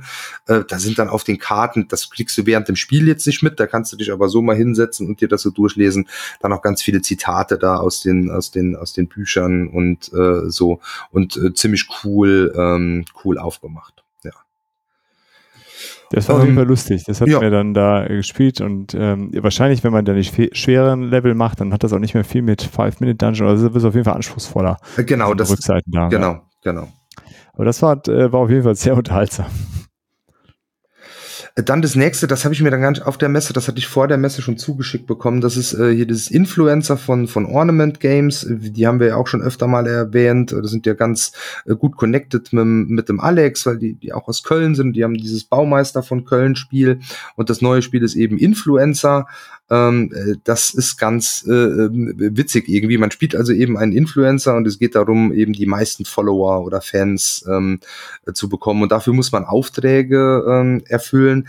Das ist äh, relativ, also ja, zieht das Ganze schon so ein bisschen ins Lächerliche. Da sind dann schon ähm, so ganz äh, ähm, ja, witzige Aufträge, die man da dann ähm, erfüllen muss. Und man kann sich da ziemlich gegenseitig noch an den, äh, an den Karren pinkeln äh, indem man dem anderen dann irgendwie die Polizei auf den Hals setzt oder du kannst dann irgendwie so eine Groupie-Crowd äh, äh, auf den auf den hetzen und dann quasi seine Wege blockieren, weil man zieht sich auf so einer auf so einer Map bewegt man sich äh, und muss dann halt immer Sachen irgendwie einsammeln. Man muss halt meistens irgendwo was holen gehen und dann an einen anderen Ort gehen, um da mit diesem Gegenstand dann irgendwie ein Foto zu machen und sowas. Und äh, ja, zieht dieses ganze Influencer-Ding schon ziemlich ins Lächerliche irgendwie. Und äh, ich finde es ähm, super lustig gemacht und ja, ist halt ein schönes äh, Familiending, wobei, ja gut, Familiending, ähm, ich glaube so vom, das steht auch so auf der Packung drauf, vom, von den Regeln her und sowas, ähm, kannst du das sicherlich schon so ab acht spielen, um das Ganze thematisch zu verstehen und dann auch lustig zu finden oder so, äh, ja, geht's wahrscheinlich mit Kindern eher nicht oder dann vielleicht ja. so ab zwölf oder sowas äh, dann eher ähm, äh, oder dann vielleicht sogar noch noch mehr äh, und auch dieses ähm, so bisschen auf die Fresse ist ja mit Kids auch nicht immer ähm, ja, so ideal. Ja. Äh, genau, also von daher dann eher ja äh, vielleicht ab, ab 14, 15, 16 oder sowas in, äh, in die Richtung. Aber von den Regeln super easy und äh, ganz lustig gemachtes äh, Ding. Auch das äh, hat zum Beispiel Tatjana ganz gut gefallen. Ja. ähm, das ist immer, cool. immer gut, ja. Ähm, dann das nächste, auch wieder ein äh, relativ ähm, simples äh, Ding, ähm, was aber ganz nice aussieht, My Shelfie. Ähm, ist das, wo man die, äh, man muss quasi ein, ein Regal einräumen äh, und hat, äh, also man, man denkt auch direkt daran, wenn man das sieht, äh, an vier gewinnt und im Endeffekt ist es äh, auch genau das, ist so ein bisschen komplexeres äh, vier gewinnt. Man hat also diese Tafeln wie bei vier gewinnt, das ist aber in dem Fall dann das, das Bücherregal und in der Mitte hat man eine Auslage mit lauter kleinen viereckigen ähm, Plättchen. Da gibt's sechs verschiedene Kategorien an Gegenständen, unter anderem auch, auch Brettspiele, was sehr mhm. cool ist und du siehst wirklich, das sind sind sehr kleine Plättchen, aber du erkennst dann auch die Spiele da drauf. Das ist dann zum Beispiel, keine Ahnung, hier diese Bang Bullet oder äh, ist, glaube ich, in, in Codenames, ähm, weiß nicht was noch alles, aber du erkennst die Spiele da drauf. Und dann gibt's noch Bücher und dann gibt's irgendwie Medaillen und es gibt Katzen, äh, äh, oder nicht Medaillen, sondern so ähm, Trophäen und Katzen. Und dann ähm, diese Kategorien haben dann alle ähm, verschiedene Farben. Und dann gibt es einmal ähm, zwei öffentliche Aufträge, die ausliegen, ähm, die man ähm, nacheinander erfüllen kann. Und der, der das als erstes erfüllt, der nimmt sich so ein Plättchen runter, kriegt dann mehr Punkte dafür. Ähm, dann äh, gibt es äh, noch einen geheimen Auftrag, den jeder hat. Und diese öffentlichen Aufträge sind sowas wie zum Beispiel, hab in drei verschiedenen Spalten oder hab drei verschiedene Spalten gefüllt mit maximal drei unterschiedlichen äh, äh, Kategorien. Ja. Mhm. Und wenn du das als erstes geschafft hast, sagst du so, geschafft, dann nimmst du dir das obere Punkteplättchen und dann kriegt der erste kriegt dann zum Beispiel acht Punkte und der, der es als zweites schafft, der kriegt dann vier Punkte und ähm, wir haben es jetzt nur zu zweit gespielt, da ist das acht und vier und äh, wenn man zu viert spielt, ist es glaube ich acht, sechs, vier und eins oder sowas. Und dieser persönliche geheime Auftrag, das ist so ein bisschen wie bei bei ähm, bei Roleplayer. Ähm, jetzt weiß ich gar nicht, ist das dann bei der bei der bei der Gesinnung oder so? Nee, also wo du aber die Punkte kriegst für hab an der Stelle einen roten Würfel liegen und an der Stelle einen blauen Würfel liegen und an der Stelle einen grünen Würfel liegen. Das ist so dein persönlicher Auftrag. Da musst du dann also gucken, dass du in deinem Regal hier muss jetzt ein Gegenstand aus der blauen Kategorie sein und in äh, Spalte drei und Reihe zwei da muss ein grüner grüner sein. Und dafür gibt's dann nochmal Punkte. Da ist dann irgendwie so, hast du da einen Treffer, gibt's weiß ich jetzt nicht genau, einen Punkt, hast du zwei Treffer, gibt's drei Punkte, hast du drei Treffer, gibt's sechs Punkte, so irgendwie. Mhm.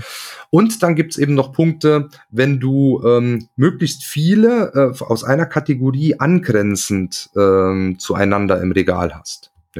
Also das sind so diese drei äh, Wege, wie du Punkte bekommen kannst und dementsprechend musst du dir das zusammen puzzeln. Also ist schon ein wesentlich komplexer als ein, als ein vier gewinnt jetzt, aber vom Spielprinzip ähnlich. Du nimmst dir dann immer Plättchen aus der Mitte, aus der Auslage, schiebst die rein, alle müssen immer in eine Spalte und am Ende guckst du, wer die meisten ist ganz, ähm, ist ganz nice.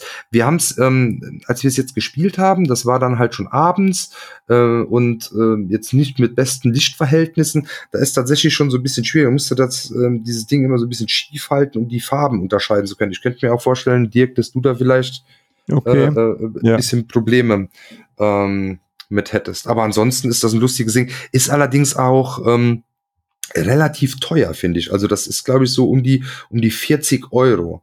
Und da muss man sagen, so das ist halt so ein Ding für für für zwischendurch. Ist das halt schon eine Hausnummer. Aber gut, das Material kostet wahrscheinlich schon auch ein bisschen was, aber ja, ist schon recht teuer für das, was es am Ende ist. Okay. Aber es sind ja so, so Plastikständer, ne? Also genau. Das ist schon relativ äh, gut gemacht, ne? Ja. Okay, verstehe. Und dann das letzte, äh, das können wir dann, glaube ich, auch relativ schnell abhandeln, das war dann halt äh, wieder Zug um Zug, das äh, San Francisco halt. Ähm, wie gesagt, ich habe halt noch nie äh, Zug um Zug gespielt vorher, äh, hat mich irgendwie mal interessiert. Dieses San Francisco ist ja so ein bisschen kunterbunt, äh, äh sieht das aus. Ähm, das fand ich dann ganz interessant. Und ähm, ja, ist relativ ähnlich eben wie dieses Kinderspiel Gruselfahrt. Von daher denke ich mal, dass das, das originale Zug um Zug dann auch irgendwie so ähm, ähnlich ist. Hier sind die Aufträge dann irgendwie so ein bisschen äh, äh komplexer und du spielst halt einfach, ähm, dem Kinderspiel ist ja irgendwie, wenn einer fünf oder sechs Aufträge hat, dann ist das Spiel vorbei. Und hier spielst du halt, bis du, äh, bis einer nur noch zwei Züge zum Verbauen hat und dann ist jeder noch einmal dran äh, und dann werden die Punkte zusammengerechnet und es gibt ein paar mehr Wege, noch Punkte äh, zu machen, aber Großen und Ganzen irgendwo äh, ähnliches Spiel. Du hast dir das wirklich, die Regeln hast du dir in fünf Minuten ähm, ähm, durchgelesen und angeeignet. Und äh, ja, ein schönes Ding so für mal, ähm, mal zwischendurch halt einfach. Ja. ja, sehr schön. Da ist ja ordentlich was auf den Tisch gekommen in der kurzen Zeit. Nicht ja, schlecht, ja. Olli. So, Patrick, jetzt machen wir kurzes Intermezzo. Äh, ja, dann darf ja. Olli den Rest abfrühstücken. Du darfst ein, anfangen, Patrick. Ein, ein Spiel oder? Äh, also insgesamt äh, haben wir tatsächlich vier Spiele auf den Tisch bekommen. Äh, zwei davon sind Neuheiten. Das eine habe ich gerade schon mal erwähnt, drei Schwestern. Ähm, das andere ist Eolos, das haben wir dann doch auch hier noch einmal auf den Tisch bekommen. Äh, wir sind so in, in der griechischen Mythologie unterwegs, so ein bisschen. Jeder hat seine Schiffe, mit denen wir von Hafen zu Hafen steuern müssen und ähm, ja, die Punkte dadurch generieren, dass wir die Häfen ähm, über die Flusswege erreichen. So kann man das eigentlich ganz gut drauf. Wir haben so Schifffahrtkarten, die geben dann ein bestimmtes Wetter vor und wenn das Wetter auf zwei verschiedenen Ablagestapeln lila und grau passt, äh, kriegen wir so Windplättchen, mit denen wir dann schneller reisen können. Ähm, und ähm, wenn wir und auch quasi dann zu den, dann haben das stehen da Zahlen drauf von 0 bis 5 und diese Zahlen werden dann addiert auf grau und lila und äh, wenn wir dann diese Zahlen haben, können wir zu diesen Häfen reisen und die Aktionen an diesen Häfen machen. Äh, wenn wir nicht reisen wollen, müssen wir das nicht, aber die Karten, die wir haben, bestimmen die Aktionen, die wir machen wollen. Das heißt, wir müssen Wind ausgeben, um bestimmte Aktionen machen zu können. Ähm, gleichzeitig haben wir noch so einen Forscher, der äh, wandert auch auf so einer kleinen Leiste herum und äh, wenn der äh, mit jedem Schritt sammelt der quasi Punkte, je nachdem, wie weit er, der Spiel, einzelne Spieler auf dem Brett fortgeschritten ist und äh, wie schnell er war. Das heißt, bei einer Mehrspielerpartie von, was weiß ich, drei bis vier Leuten äh, kriegen die ersten beiden Platzierten, die als erstes fortgehen, fortschreiten auf dieser Leiste, äh, mehr Punkte als andere, weil halt dann noch Bonuspunkte mit dazukommen. Äh, gleichzeitig sind wir noch auf so einer kleinen Schatzjagd. Es gibt äh, fünf oder sechs verschiedene Kristalle, die wir sammeln müssen. Und wenn wir von jeder Sorte einen haben, kriegen wir dann nochmal besonders viele Bonuspunkte. Ähm, ja, ist ein kleines, ist ein freundlicheres Worker Placement, als was ich sonst so kenne, weil man sich eigentlich nicht wirklich was wegnehmen kann. Es ist hier wirklich ein sehr taktisches Ding. Wer am wer wie am klügsten die Karten nutzt, die er auf der Hand hat und den Wind so passend einsetzt, dass er am schnellsten und effektivsten zu den einzelnen äh, Punkten kommt, die er sammeln möchte. Und es ist nicht ein Wettstreit um Ressourcen in diesem Spiel. Finde ich äh, sehr spannend und auch äh, mal eine nette Abwechslung als diesen harten Krieg bei anderen Worker Placern, den man sonst so kennt. Das war's, Patrick. Das waren schon meine Neuheiten. Also ich habe noch zwei, Cascadia haben wir eine Runde gespielt und äh, Thieves Fortune habe ich eigentlich ziemlich viel gespielt. Das konnte man sehr gut solo spielen, aber es sind leider keine Messeneuheiten. Okay. Ja, ich muss dir auch enttäuschen. Ich habe auch nicht so viel von den Neuheiten, äh, die ich mitgebracht habe, gespielt. Ähm, was ich eigentlich total gerne spielen wollte, das haben wir bisher nicht geschafft. Galileo-Projekt, äh, äh, Project äh, von Sorry We Are French. Ähm, das war so ein bisschen so ein halber Blindkauf, weil es einfach total schick aussah. Und ähm, ja, als ich das so, äh, ich hatte das bei so einer Demo, stand ich daneben, als sie das gespielt haben und habe so ein bisschen die, äh, die Schachtel und die Anleitung quer gelesen. Uh, ja, und das ist so ein, so ein Sci-Fi-Spiel. Wir müssen die äh, galileischen Monde äh, besiedeln äh, oder ja, besiedeln im Grunde Terraform, wie auch immer man das nennen möchte. Also das sind die vier großen Jupitermonde, die galileische Monde heißen, weil Galileo Galilei die damals äh, sehen konnte mit Fernrohr. So. Ähm, genau, das sieht äh, sehr schick aus, spielt sich, glaube ich, ganz flott runter und äh, hat auch äh, eine überschaubare äh, Spieldauer mit irgendwie 60 Minuten angegeben. Deswegen habe ich das mitgenommen. Äh, an dem gleichen Stand habe ich äh, Turing-Maschinen mitgenommen. Ähm, und das ist seit äh, dem äh, jeden Tag auf den äh, Tisch gekommen. Äh, ja, das ist ja auch äh, in den ein oder anderen Listen vorher schon aufgetaucht immer wieder. Das ist auf jeden Fall so richtig gut weggegangen. Ähm, wobei ich mir nicht ganz sicher bin, ob das alles diese harten Deduktions, ob das alles Leute gekauft haben, die das Spiel auch tatsächlich so abfeiern dann am Ende oder ob sie es auch mitgenommen haben, weil sie gedacht haben, okay, das ist irgendwie so ein Hype, aber ja, kann ja, kann ja auch sein. Es ist auf jeden Fall überraschend äh, gut weggegangen, dieses Spiel. Ja. Ja, und das ist halt so ein ganz knochentrockenes Deduktionsspiel. Also, das, also das, das Thema ist halt äh, eigentlich nicht so richtig vorhanden. Man hat halt so ein, so ein Loch, also Punchcard-Computer steht drauf. Das hat so ein bisschen süße Illustrationen in der Mitte, so, so ein kleiner Computer abgebildet mit so ein paar Emojis, aber sonst, äh, naja. Ähm, man bildet halt so einen Code und muss den halt finden. Das lässt sich auch total absurd erklären, dieses Spiel. Äh, man muss das halt irgendwie dann jetzt so zwei, dreimal gemacht haben, damit man das versteht.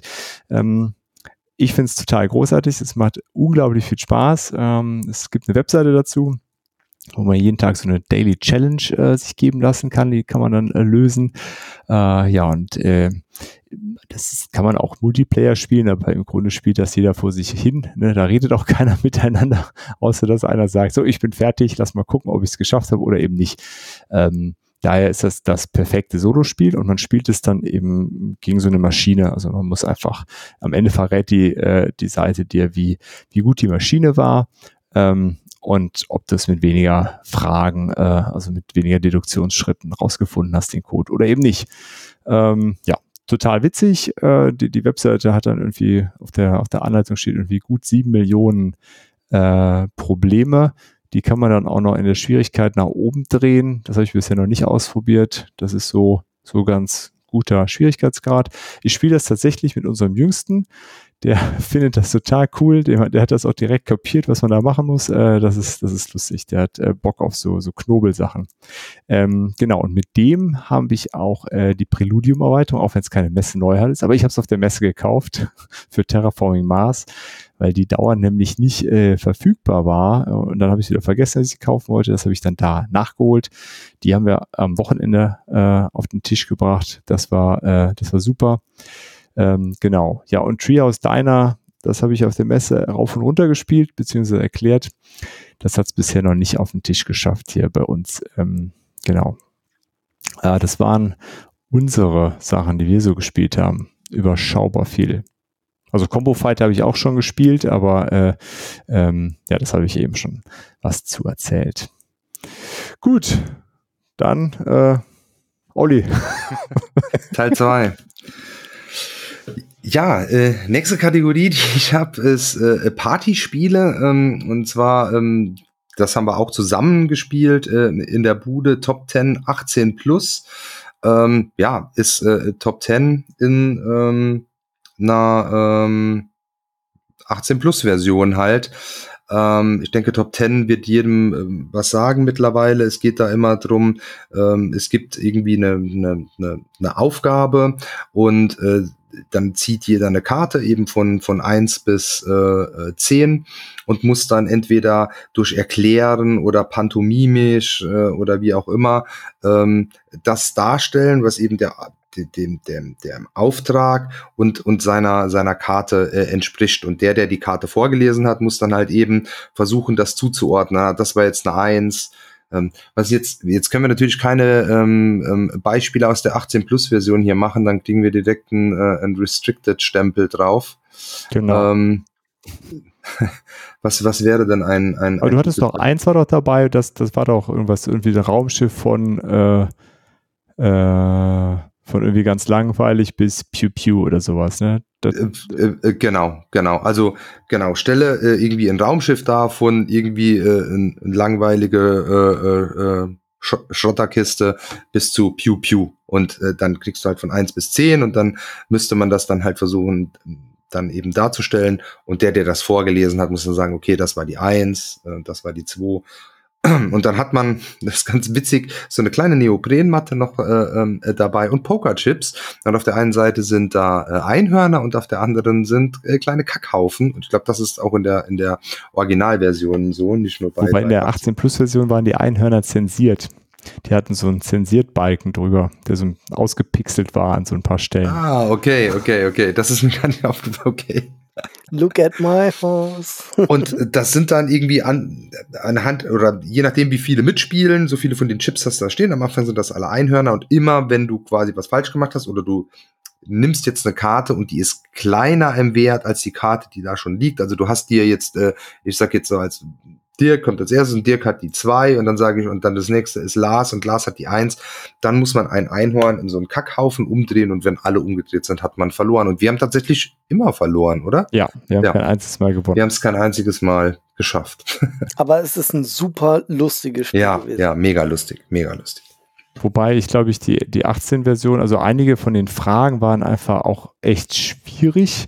Ich glaube, da, weil es dann unbedingt 18 plus sein musste, sind da so Fragen drin, die, die uns, ja, keine Ahnung, die waren ja irgendwie schwierig. Ähm, ich fand das Spiel so im Vorfeld, ja, ich habe das auch mitbekommen, aber ich konnte mir da immer nie was drunter vorstellen, wie das funktionieren soll, ehrlich gesagt.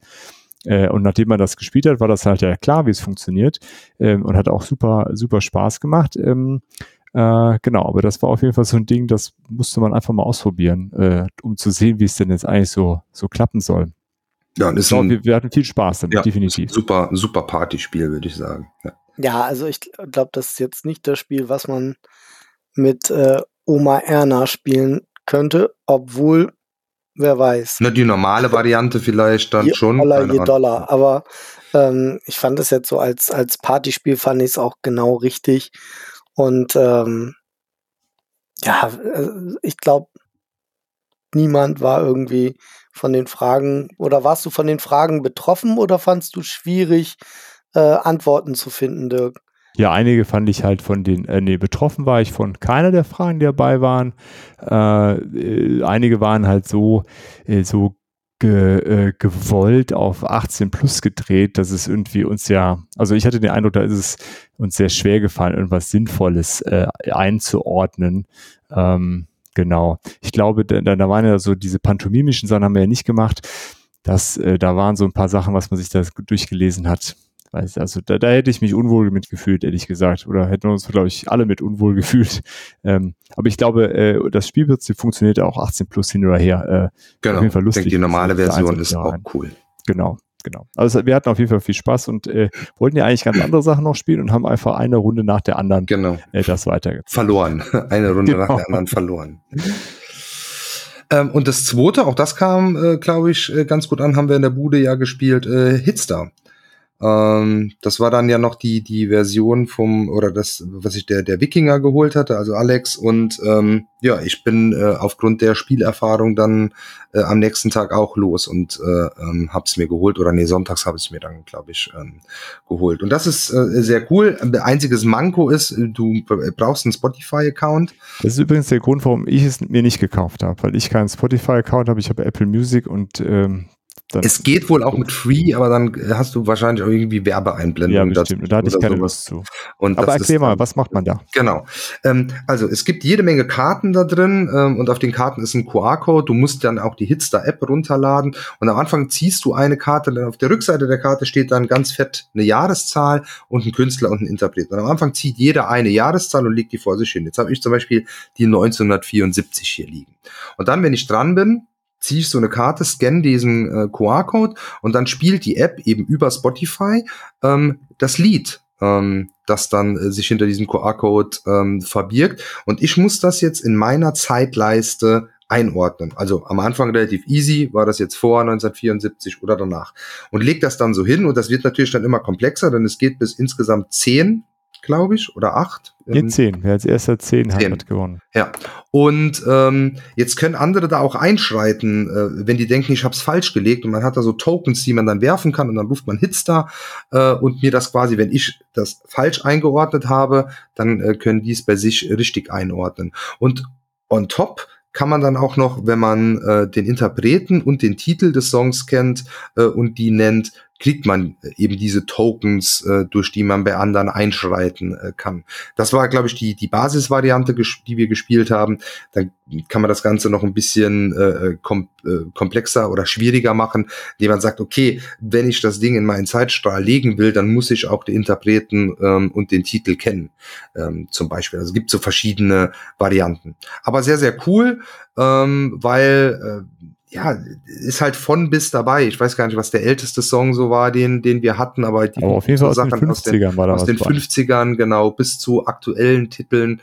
Ähm, ich ich denke halt einfach anhand der Anzahl der Karten, und ich glaube, wir haben zwei Runden gespielt, dass du das, wenn du jetzt irgendwie in so einer Partyrunde bist und spielst das so den ganzen Abend oder eben zwei, drei Stunden, dann hast du das in zwei Abenden wahrscheinlich durchgespielt und dann ist es wahrscheinlich auch äh, nicht mehr so spaßig, ähm, wenn, wenn, wenn du die, die ganzen Titel jetzt irgendwie schon kennst kannst wahrscheinlich nicht jeden dann richtig einordnen. Ähm, ja, aber wenn du da äh, zwei oder drei äh, Abende äh, Spaß mit hattest, das kostet so um die 20 äh, oder so, und das kannst du ja auch gut weitergeben dann Ja. ähm, an Freunde, ähm, ist das ein gutes Ding. Genau, also für alle, die Spotify haben, äh, lohnt sich das auf jeden Fall. Und dadurch ist es ja dann auch vom Preis her wahrscheinlich okay. Wenn das nämlich ohne Spotify daherkommen würde, wäre das wahrscheinlich leider sehr viel teurer. Ja, genau. Das war Hitster. Ähm, dann kommen wir zu den äh, Kennerspielen. Ähm, und ähm, eins davon, das hat Patrick schon genannt, äh, da muss ich da nichts mehr zu sagen, Eolos. Ähm, war für mich auch äh, ein Pflichtkauf, einfach weil ich den Robert äh, und den Spielers Verlag cool finde und äh, ich das die sehr unterstützenswert finde. Ähm, und äh, dann haben wir es ja auch abends ähm, bei uns in der Bude auch auch gespielt und ist auch ein, ein cooles Spiel. Ähm, würde sogar sagen, für, für mich bis jetzt das beste äh, Spiel aus dem Verlag ist sicherlich auch das ähm, anspruchsvollste äh, oder komplexeste. Und wir haben es ja nur in der, in der einfachsten Variante gespielt. Ähm, das kann man ähm, auch noch so ein bisschen hochkurbeln, was die, was die Komplexität angeht mit zusätzlichen Plätschen und sowas. Und ja, schönes Ding, schönes Material, ähm, schöne, ähm, schönes Artwork und passt. Ähm, dann habe ich ein äh, reines Solo-Spiel, das ich mir geholt habe, Resist. Ähm, wusste ich gar nicht so viel von, nur ähm, irgendwie, dass es darum, also dass es eben ein Solospiel ist und äh, dass man hier äh, irgendwie ähm, gegen das Franco-Regime äh, ankämpft und ähm, die habe so ein bisschen was von, von vom, vom Artwork gesehen und fand das ganz cool äh, und habe es jetzt mal getestet und das ist ein richtig gutes Ding, ein richtig gutes Ding. Ähm, du ähm, hast immer so Aufträge ähm, ausliegen und dann hast du halt so ähm, die Charaktere, die du spielst, äh, unterteilst du am Anfang in, in, in zwei verschiedene äh, Decks. Am Anfang machst du das zufällig. Ähm, wenn du äh, es ein paar Mal gespielt hast, machst du das über über Drafting. Und zwar gibt's einmal so ähm, dein dein dein Nachziehdeck das ist das Hidden Deck und ähm, dann gibt es noch das Recruit äh, ähm, Deck. Und jeder Charakter hat immer zwei Eigenschaften. Einmal Hidden und dann ist der quasi noch so im, im, im Untergrund oder eben Revealed. Und diese Revealed-Fähigkeit ist immer stärker. Aber wenn ich den Revealed ausspiele, dann kommt er danach quasi aus dem Spiel. Dann kommt er ähm, auf die auf die andere Seite, in den unter den anderen äh, äh, Stapel und ist dann äh, raus. Es weiß gar nicht, ob es auch Karten nochmal gibt, wo man aus dem äh, aus diesem Reveal-Stapel nochmal welche zurückholen kann. Aber generell ist es so, ähm, wenn ich einfach diese Hidden-Fähigkeit ausspiele, dann kommt der wieder auf meinen, äh, also erstmal auf den Ablagestapel, der dann wieder zum Nachziehstapel wird. Und wenn ich diese starke Fähigkeit spiele, dann enttarnt der sich quasi und kann dann irgendwie eine, eine, eine, eine coole Aktion machen, ist dafür dann aber ähm, raus aus dem Game. Und diese Aufträge sind dann immer so, ähm, dass äh, jeder Auftrag eine bestimmte Punktanzahl äh, gibt und jeder hat dann eine bestimmte Anzahl von Gegnern, die ich dann noch äh, besiegen muss, die darüber aufgedeckt werden und ähm, ja, macht Spaß. Die Regeln ist man auch relativ ähm, schnell drin. Es gibt dann auch noch, das habe ich noch nicht getestet, noch sogar ein richtiges Szenariobuch, wo dann, glaube ich, diese Aufträge in einer bestimmten Reihenfolge dann, dann reinkommen und man richtig so eine kleine äh, äh, Story erlebt. Das sind dann auch, glaube ich, immer noch so wirklich so, so ein paar, paar Hintergrund-Stories äh, auch zu der damaligen Zeit. Äh, ist super toll äh, illustriert, also das trifft total meinen ähm, Nerv und ist auch, glaube ich, schon äh, ein, ein, ein anspruchsvolles äh, Ding. Da musst du schon immer so ein bisschen knobeln, um das hinzukriegen. Und äh, sicherlich äh, geht da nicht jede Partie ähm, siegreich aus. Du kannst, das ist auch noch ganz interessant, du sammelst eben dann immer, wenn du so ein so ein, so ein, so ein Auftrag dann erledigt hast, dann sammelst du Punkte und du entscheidest dann immer, ob du weitermachst oder nicht. Und dann gibt's nachher halt dann so eine Tabelle, wenn du so und so viele Punkte äh, gemacht hast, dann äh, irgendwie so ein Unentschieden bist zu bei so und so viel Punkten oder du hast alle Aufträge, dann habt ihr quasi das äh, komplette äh, Regime äh, gestürzt. Äh, und du kannst immer sagen, ich mache weiter oder nicht. Wenn du dann aufhörst, dann guckst du eben in eine Tabelle mit den Punkten und weißt dann, okay, das ist so dein, dein, dein Endstand. Wenn du weitermachst und dann gibt es bestimmte Kriterien, ähm, die zum Scheitern führen, dann hast du quasi null Punkte. Ähm, ah, okay. Ja. Ähm, ja, das, das habe ich ja äh, über Kickstarter gekriegt und ähm, da bin ich auch schon sehr gespannt drauf. Ja. Ja, kannst du dich äh, auf jeden Fall ähm, drauf freuen. Ähm, was auf jeden Fall, es braucht recht viel Platz so für ein Solospiel. Also ähm, du hast dann schon irgendwie so den halben Tisch voll mit ähm, voll mit Karten liegen. Ja. Ähm, das nächste, was wir gespielt haben, ist Orichalkum, ähm, das hatte äh, Petros sich äh, besorgt, klar, hat ein griechisches Thema, ähm, da kauft er ja einfach blind alles.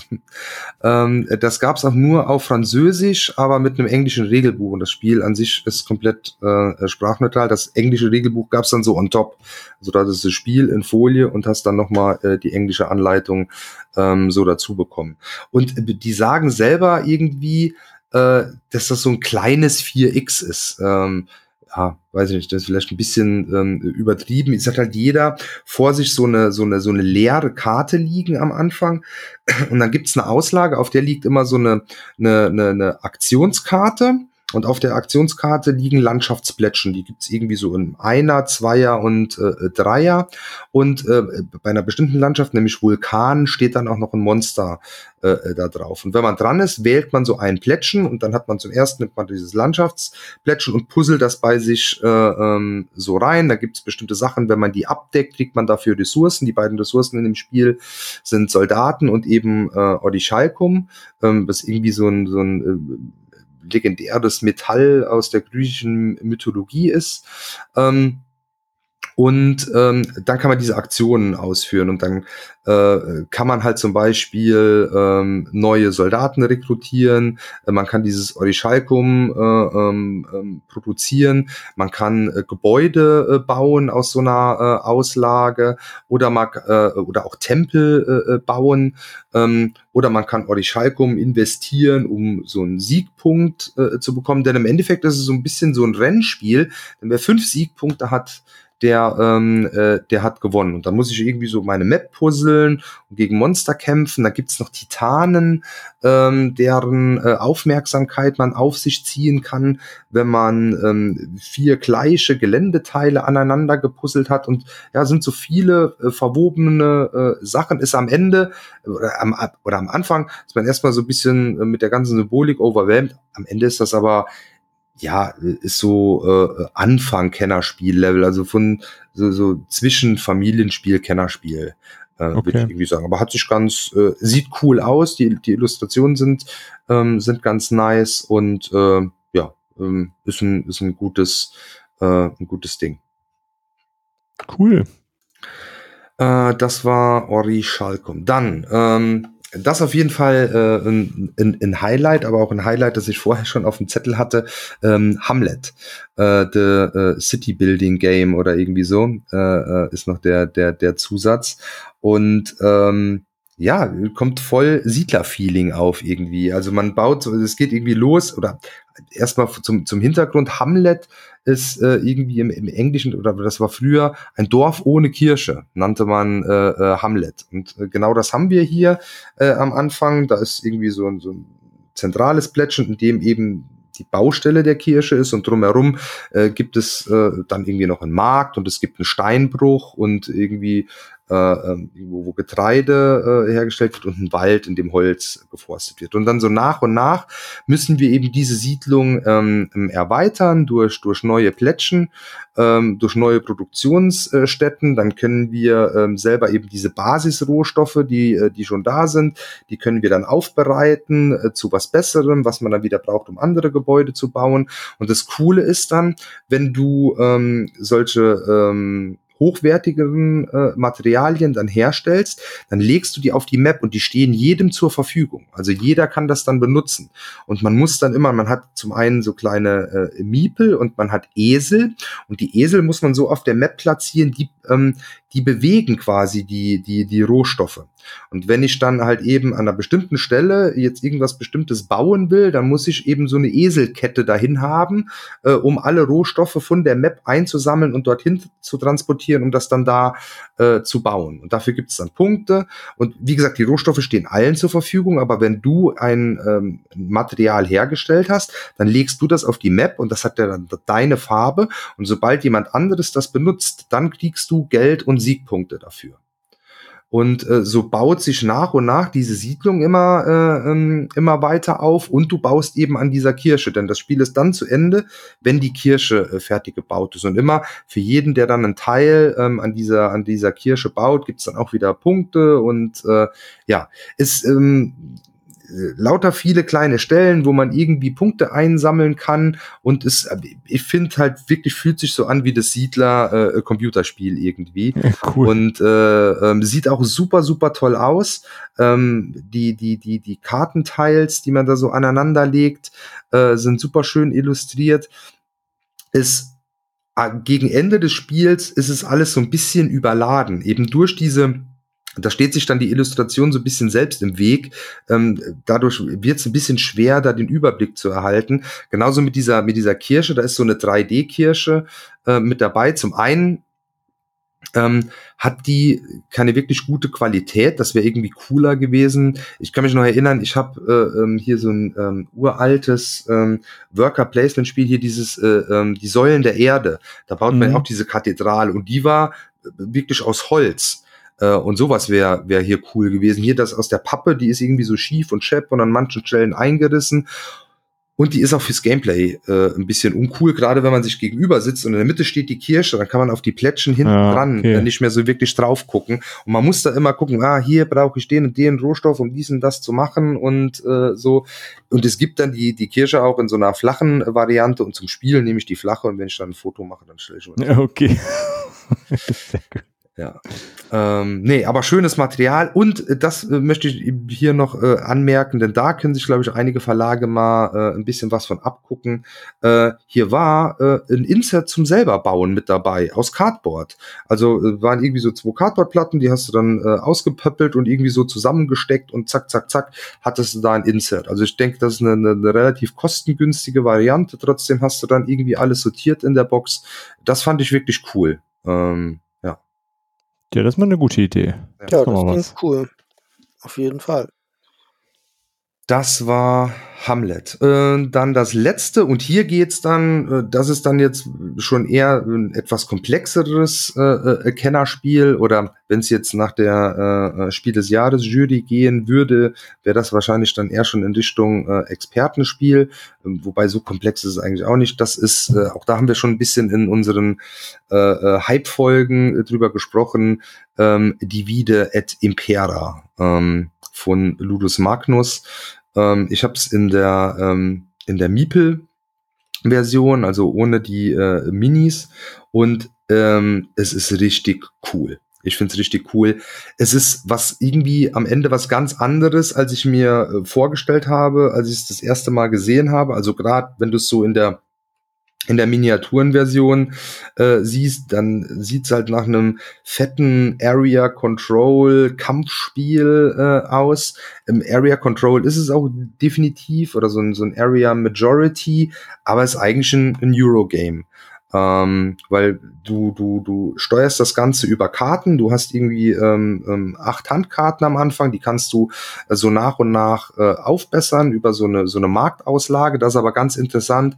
Ähm, normalerweise, bis auf ein paar spezielle Sonderaktionen, ähm, ist das so, dass du die ähm, aus vom Markt kaufen kannst, wenn du eine deiner Karten trashst. Also eigentlich hast du immer acht Karten auf der Hand. Wie gesagt, es gibt so ein paar Fähigkeiten, wo du das anders machen kannst. Also musst du dann auch immer gucken, okay, welche Karte gebe ich jetzt raus, um mir jetzt eine, eine, eine neue mit reinzukommen. Und in einer Runde kannst du aus diesen äh, acht Karten immer sechs spielen für bestimmte Aktionen. Also du kannst so deine Truppen bewegen auf dem Board oder, oder Rohstoffe äh, ernten oder ähm, bestimmte äh, Gebäude äh, bauen. Und ähm, die äh, Karte an sich ist auch cool, denn das ist so 3D, äh, das Board mit äh, bestimmten Erhöhungen und das musst du dir am Anfang alles selber zusammenkleben. Also auch das sind lauter Cardboard-Tiles, die pöppelst du aus, dann ist so doppelseitiges Klebeband dabei und so klebst du die zusammen und hast dann verschiedene Höhenlevel, die dann halt für die Bewegung und dann gibt's so Außenposten und äh, äh, es gibt Aufträge und am Ende geht es nur drum, wie hast du deine Sachen am besten positioniert auf dem Board, um Mehrheiten bei diesen Außenposten zu haben und sowas. Also es ist eigentlich ein, ein absolute, ja, ein Euro, äh, Euro kombiniert mit, mit Area Control, was ich so in der Art noch nicht gesehen habe und äh, ziemlich cool finde. Ähm, ich habe es jetzt auch erst, wir haben es jetzt, äh, ich habe es zweimal äh, gespielt. Ich weiß nicht, wie das, wie da so der der der Wiederspielwert nach ein paar Partien ist, aber bis jetzt gefällt mir das richtig richtig gut. Sehr schön.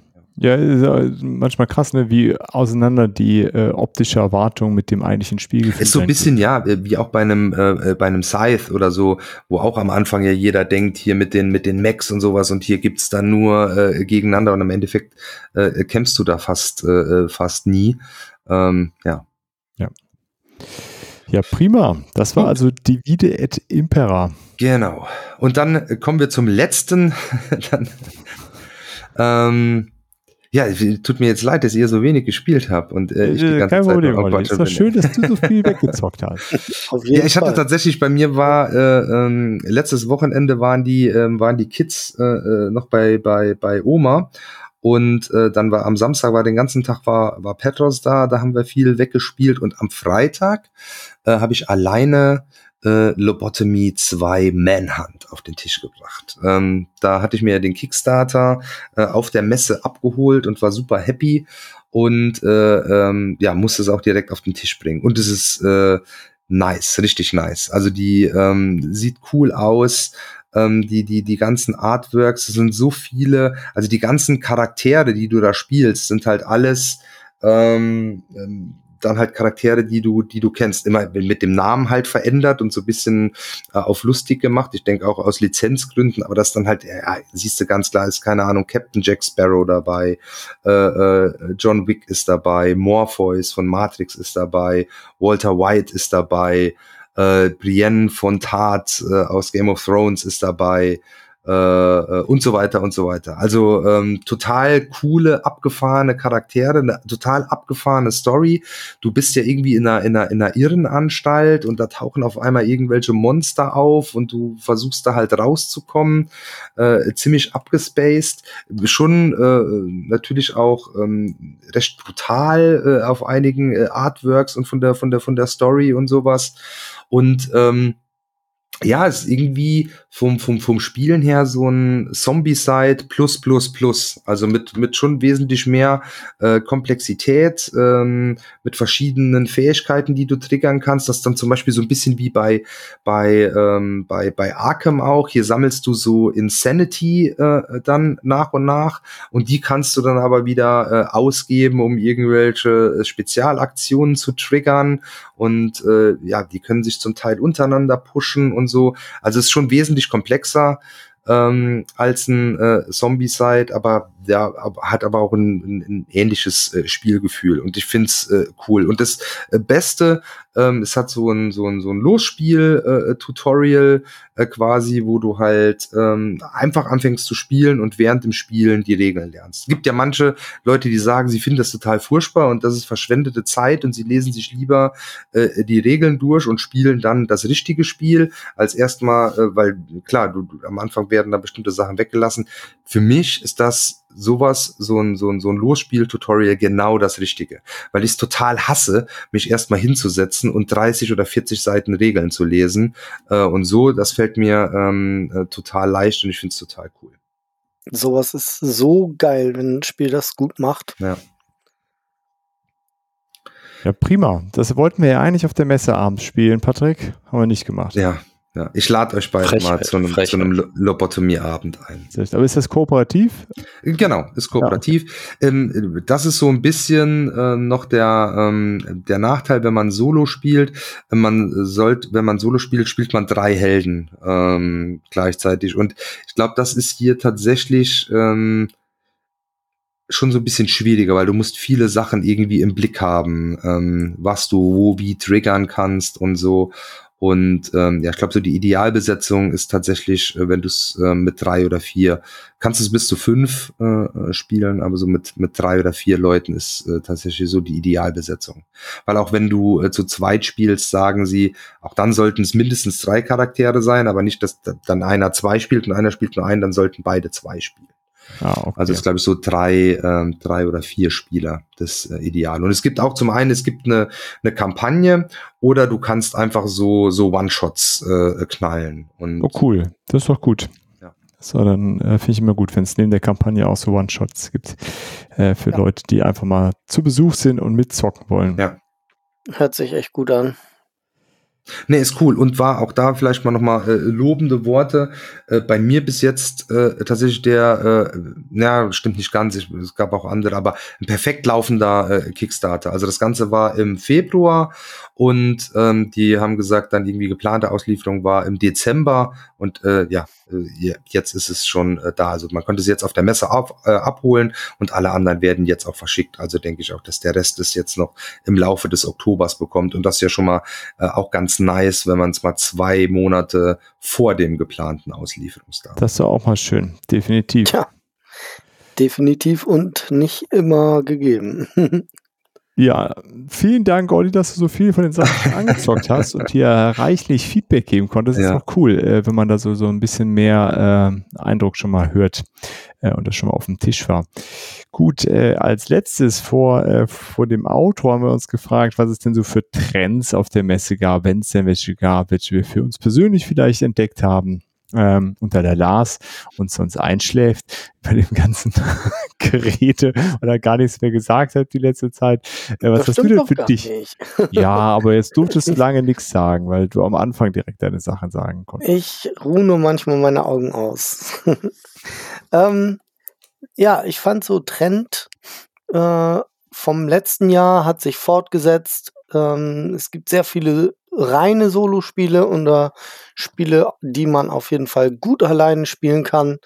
Ähm, und da haben wir, glaube ich, beim letzten Spiel-Recap vom, vom letzten Jahr schon gesagt, äh, dass das, dass ich das zumindest sehr begrüße, äh, da ich doch sehr viel Solo spiele, mh, unter der Woche zumindest, wenn ich es einbauen kann. Und ja, das hat sich meiner Meinung nach weiter fortgesetzt. Also ich habe viele Solo spielbare oder reine Solo-Spiele mitgenommen. Und ja, die sind meistens auch nicht so groß. Das sind nicht, so- nicht so eine Brecher, wie zum Beispiel ähm, Divide It, wie heißt es? Imperialis? Ja, Divide It. Impera. Ah ja. Genau, Teile also, und herrsche. Äh, genau. Da, by the way, mit, mit, mit Brescher, dann noch ganz kurzer Einwurf, ähm, zu zweit spielst du das auch easy äh, irgendwo in einer, in einer Stunde oder ein bisschen länger durch. Aber ist es auch- groß, mein Ja, ja, ja, klar. Ja, Vom Platz her Spiel. ist das ein Riesending. Ja, oder, Ja. oder Lobotomie eben. Ähm, äh, äh, die sind geil. Also ich, ich stehe auf große Spiele, so war es jetzt nicht. Aber ähm, so für mich, ich habe zum Beispiel auch Tang Garden, und das kann man ja auch alleine spielen. Ähm, aber das habe ich keinen Bock drauf, weil bis ich das aufgebaut habe, ist schon, Mhm. Ne, da habe ich schon dreimal Aleph Null gespielt in der Zeit. Und das ist so, ist halt ein Trend von mir, dass ich eben zu diesen kleinen, schnellen, einfachen Regeln gehe, die man alleine spielen kann. Ähm, und ja, dann sowas wie Hibachi mitnehme, was ich eben mit, mit Freunden gut spielen kann, was man alleine nicht spielen kann, aber solo ähm, und klein sind zwei Sachen, wo ich viel gefunden habe, wo ich auch den Eindruck habe, dass das so ein Trend sein könnte. sehr schön. Patrick, hast Kommt du irgendwelche. Trends identifizieren können? Ich habe auf Trends absolut nicht geachtet. Ich war so geflasht von dem anderen drumherum, äh, dass ich, ich habe sowieso so wenig gesehen, irgendwie spielemäßig, dass ich, äh, zumindest vom Gefühl her, dass ich jetzt nicht sagen könnte, diese Art von Spiele äh, sticht irgendwie raus. Was ich gefühlt vielleicht doch viel gesehen habe, sind so ein bisschen in Richtung ähm, Wikinger-Zeugs, geht ganz viel los, aber äh, das sind auch manche Dinge dabei gewesen, die ich schon aus dem letzten Jahr äh, angeteasert oder auf anderen Messen angeteasert gesehen habe, äh, die jetzt vielleicht etwas verstärkter noch in den Fokus gerückt sind dann auf das Spiel, weil sie jetzt vielleicht rausgekommen sind dann tatsächlich, aber so richtig ein Trend, äh, da habe ich tatsächlich nicht drauf geachtet. Okay, ja, gut. Ist äh, vielleicht auch schwierig, ne, da welche Trends zu identifizieren. Ähm, Oliver, wie war es bei dir? Was hast du so als Trend entdecken können? Vielleicht auch so für, die, für das nächste Jahr, was da so kommt auf uns.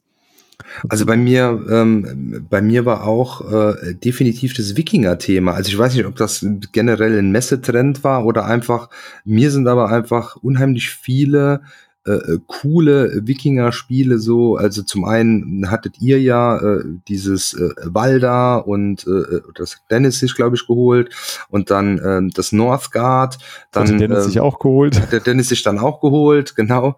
Ähm, dann habe ich ja, wie gesagt, äh, bei, bei Ludus Magnus das Runa äh, da angezockt. Wir waren beim, beim Eike und haben Metalla äh, gezockt und ja, das alles ähm, Spiele, die ich erstmal auch sehr, sehr cool fand und äh, ähm, optisch ansprechend und die auf jeden Fall in Erinnerung geblieben sind. Ähm, ja, und das war relativ, äh, ja, das waren alles Sachen mit Wikinger-Thema. Mhm. Ähm, ob das jetzt ein genereller Me- Messetrend war, will ich noch nicht mal sagen, aber zumindest sowas, was bei mir ähm, hängen geblieben ist. Ähm. Da war noch so ein Axtwerfen irgendwie, so ein Geschick. Ja, genau, das war ja direkt da äh, neben, neben Eike, ne? Ja, genau. Äh, ja, also ich würde mich da, äh, ich glaube auch nicht, dass es so ganz eindeutige Trends gab oder auch gar nicht so das eine große Spiel gab. Oder hattet ihr das Gefühl? Nee, das, so genau, das auf jeden Fall. Wenn, wenn, wenn wenn immer so jemand, und was ist so das, das Highlight? Äh, und irgendwie gab es das gefühlt. Es gab so viele, die so, ja, und es war ja auch schon auch einiges ausverkauft dann irgendwann. Ähm, aber so äh, wie, keine Ahnung, letzten, das, letztes Jahr das äh, Arche Nova, ähm, sowas gab es ja irgendwie gefühlt nicht. Ja, oder auch ein Bituku letztes Jahr. Ne? Das Genau. war ja dann auf einmal auch. Aber äh, wie, wie hieß es denn noch? Das hatte so einen lateinischen Namen. Vorne war irgendwie irgendein Komponist oder so drauf. Das, Lacrimosa. Lacrimosa. Lac das war doch irgendwie so ein Ding, oder? Ja, das Meine ist auf jeden Fall äh, auch weggegangen, aber ich weiß gar nicht, wie viel die da auch davon hatten, aber ob das, ich hatte ja auch nicht den Eindruck, dass das das eine Spiel ist, über das jetzt irgendwie alle geredet haben. Und dann irgendwie Perception oder so. War so ein Spiel, was viele Leute auch jetzt gepostet haben. Oder- Perception. Hieß Absolut Perception? noch gar nichts von gehört. Da höre ich jetzt zum ersten Mal dann. Nee, es war doch Ähm, das hier, dieses Endzeitspiel, ähm, Revive. Genau. Nee, River. Ja, Revive, also davon Das gab es war- auf jeden Fall so ein paar. Das glaube ich, also äh, Sci-Fi als Thema ist mir auf jeden Fall aufgefallen, dass das ähm, gefühlt mehr war als sonst. Und es gab auf jeden Fall viele diese Endzeit-Sachen, sowohl so ganz klassisch äh, harte Dystopie und äh, aber auch so ein bisschen positiver, weil dieses Revive, das hatte auch, glaube ich, eher so ein positive. Das war, war ja, glaube ich, so haben sie gesagt, das ist nochmal ähm, äh, nach der Postapokalypse. Ja, der Post-Post-Apokalypse, Post, genau. Postapokalypse, genau. Sowas und dann auch dieses Tribe of Winds, äh, auch bei äh, hier, sorry, of French, da in der Ecke äh, waren die. Äh, das war auch so ein Ding. Earthborn äh, Rangers, auch wenn es da war. Plan Bitte? B war ja, äh, ist doch auch irgendwie Planet kaputt. Und Ah, ja, genau, Planet B, äh, kaputt. Richtig, Planet, richtig. Planet B, nicht, nicht Plan B, genau. Ja, Planet B. Planet B. Äh, also da gab es auf jeden Fall so ein paar von. Dann gab es irgendwie auf jeden Fall äh, nicht nur ein Cyberpunk-Spiel, sondern irgendwie das eine oder andere. Äh, ja, aber ich glaube auch, es gab auf jeden Fall nicht so den, den einen, einen Megatitel diesmal. Ich meinte Precognition. So, Precognition, das habe ich auch sehr viel gesehen auf Instagram und da wurde auch viel drüber geredet. ähm, Höre ich auch zum ersten Mal. ja, Ja, halt, du warst halt voll nicht mit dem Ohr an der Zeit. Ähm, Dann gab es irgendwie so ein Spiel Avida Ativa. Ativa, das, ja, ist das ja, Rosenberg. Ativa, äh, äh, Das war auch- ja. Das haben auch viele Leute gefeiert, meine ich. Das habe ich sogar hier.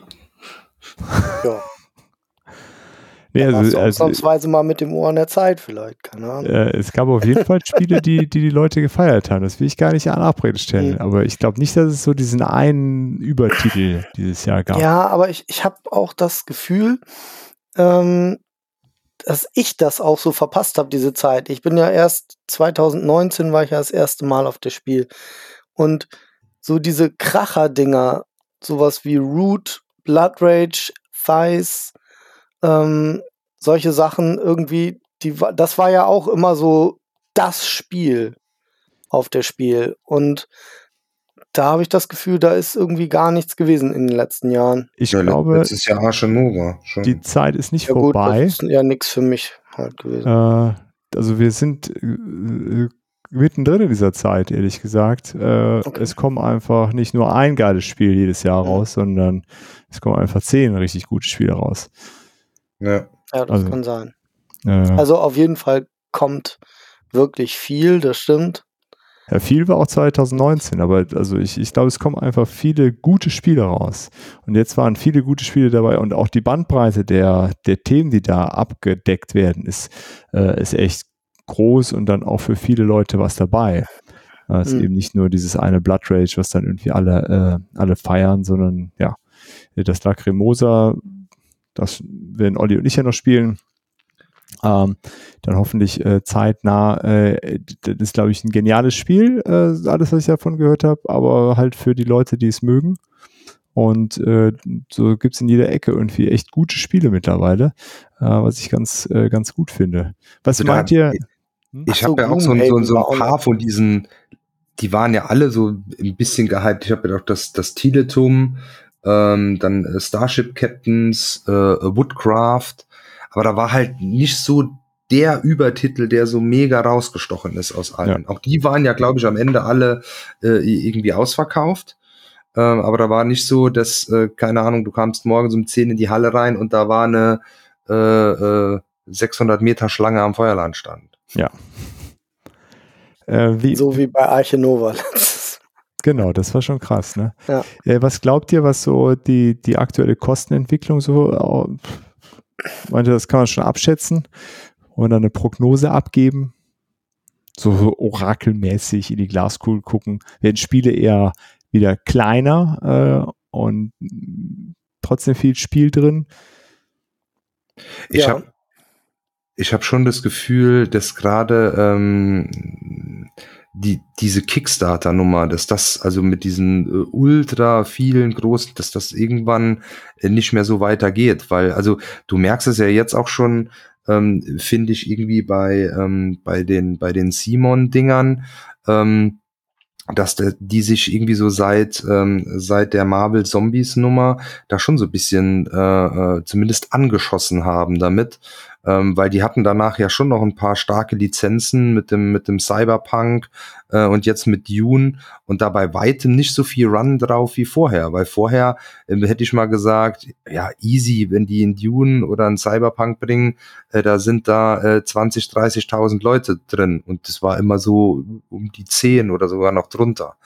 Ähm, ja, und ich glaube, das ist schon so ein Signal auch, ähm, dass äh, die Leute da keinen Bock mehr drauf haben. Weil jetzt auch bei dem Dune, da war ja noch nicht mal so, ähm, was vorher immer so das Argument war, ähm, wir knallen da noch äh, äh, äh, Stretch Goals rein ohne Ende. Nee, dann hieß es, ah ja, das wird später im Retail 140 kosten und jetzt nur 110. Ja, aber 110 plus Versand und, äh, und Steuer, dann bist du bei über 200 Euro nur für das, äh, für das Core-Game.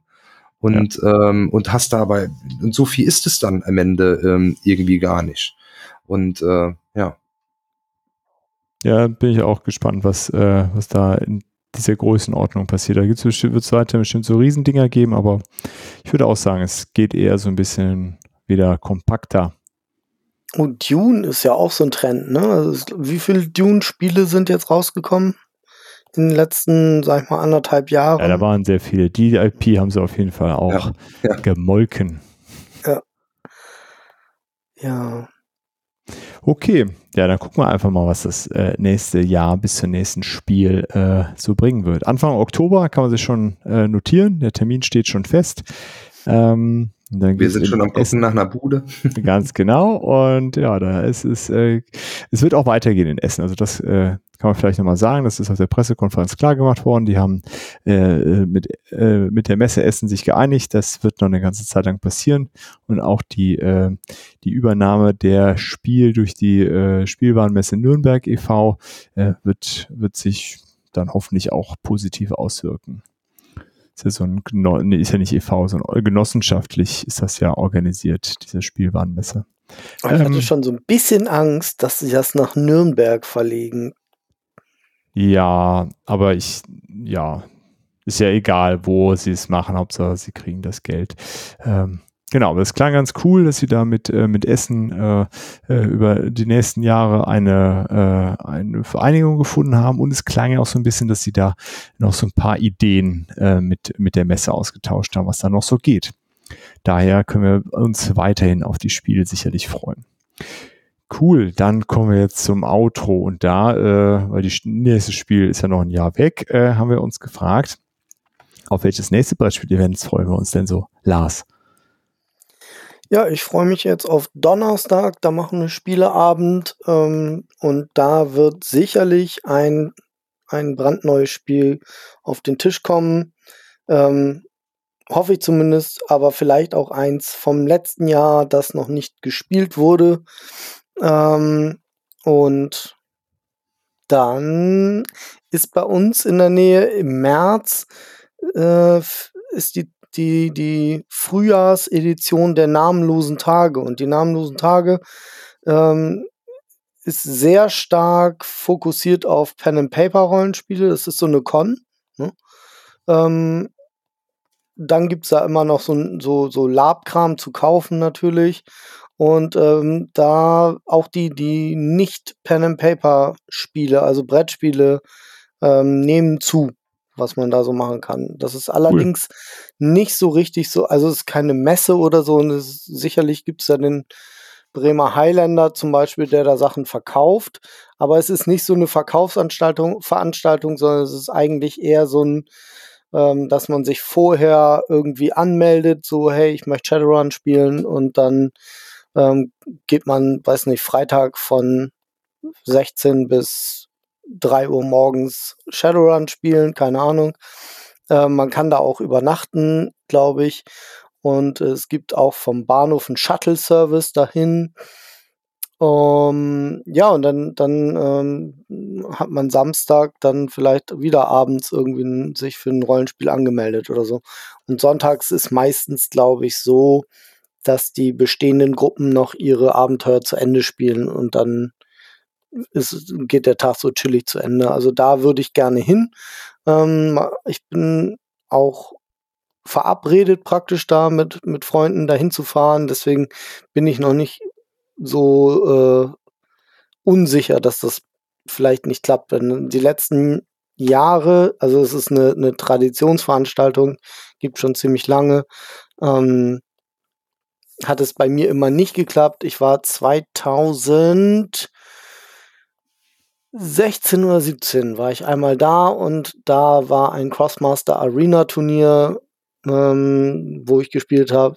Das war auch das erste Turnier, was ich gewonnen habe. Und ähm, ja, danach war ich da nicht noch wieder mal, nicht noch mal, aber hätte ich Bock drauf mal wieder. Genau. Cool. Klingt auf jeden Fall äh, ja ein ganz krasses Kontrastprogramm zu Spiel. Patrick, was gibt's bei dir, worauf du dich freust? Ähm, erstmal kommen keine Messen oder sonstige krasse Events mehr dieses Jahr, deswegen freue ich mich schon auf nächstes Jahr, wo wir ja auch schon dabei sind, das nächste BGT-Wochenende zu planen. Ähm, wenn das klappt im März, ich, äh, ich habe Riesenbock. Sehr gut. Vier Tage wieder, äh, drei Tage wieder durchzocken, das ist äh, schon, das ist schon ein Fest. Das ist wohl richtig. Stimmt. Das wäre, wenn ich da bin, wäre das tatsächlich noch vor den namenlosen Tagen.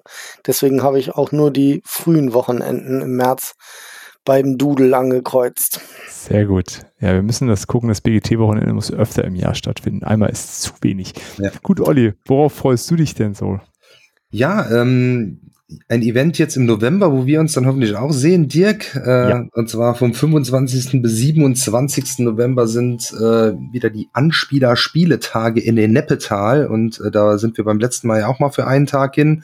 Und jetzt war auch der Plan, dass wir äh, an dem Samstag ähm, dahin fahren.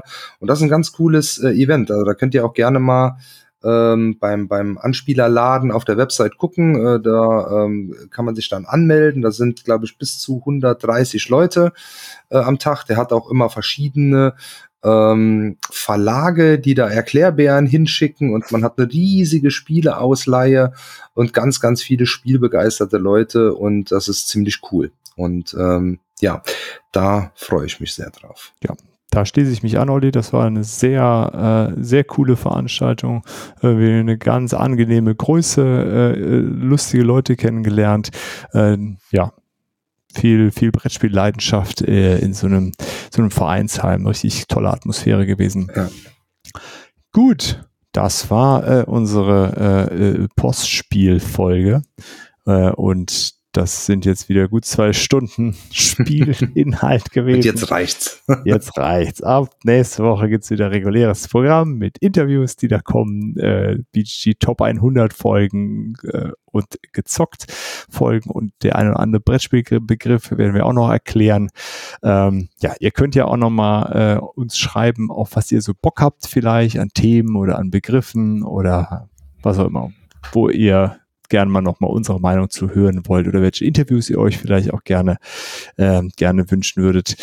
Ja, bis dahin, dann nur noch äh, ja, einen schönen Tag noch äh, oder was auch immer ihr gerade noch so macht und bis bald. Ciao, ciao. Ciao, ciao. Ciao, ciao. Vielen Dank fürs Zuhören und schön, dass ihr dabei wart. Wir hören uns hoffentlich bald wieder und bis dahin lasst uns doch einen Kommentar da, schreibt eine E-Mail oder schickt eine Postkarte mit euren Fragen, Wünschen und Anregungen. Gerne bewertet uns auch bei Apple Podcasts. Wir freuen uns über jedes Feedback. Tschüss und bis bald, eure Bordcamp.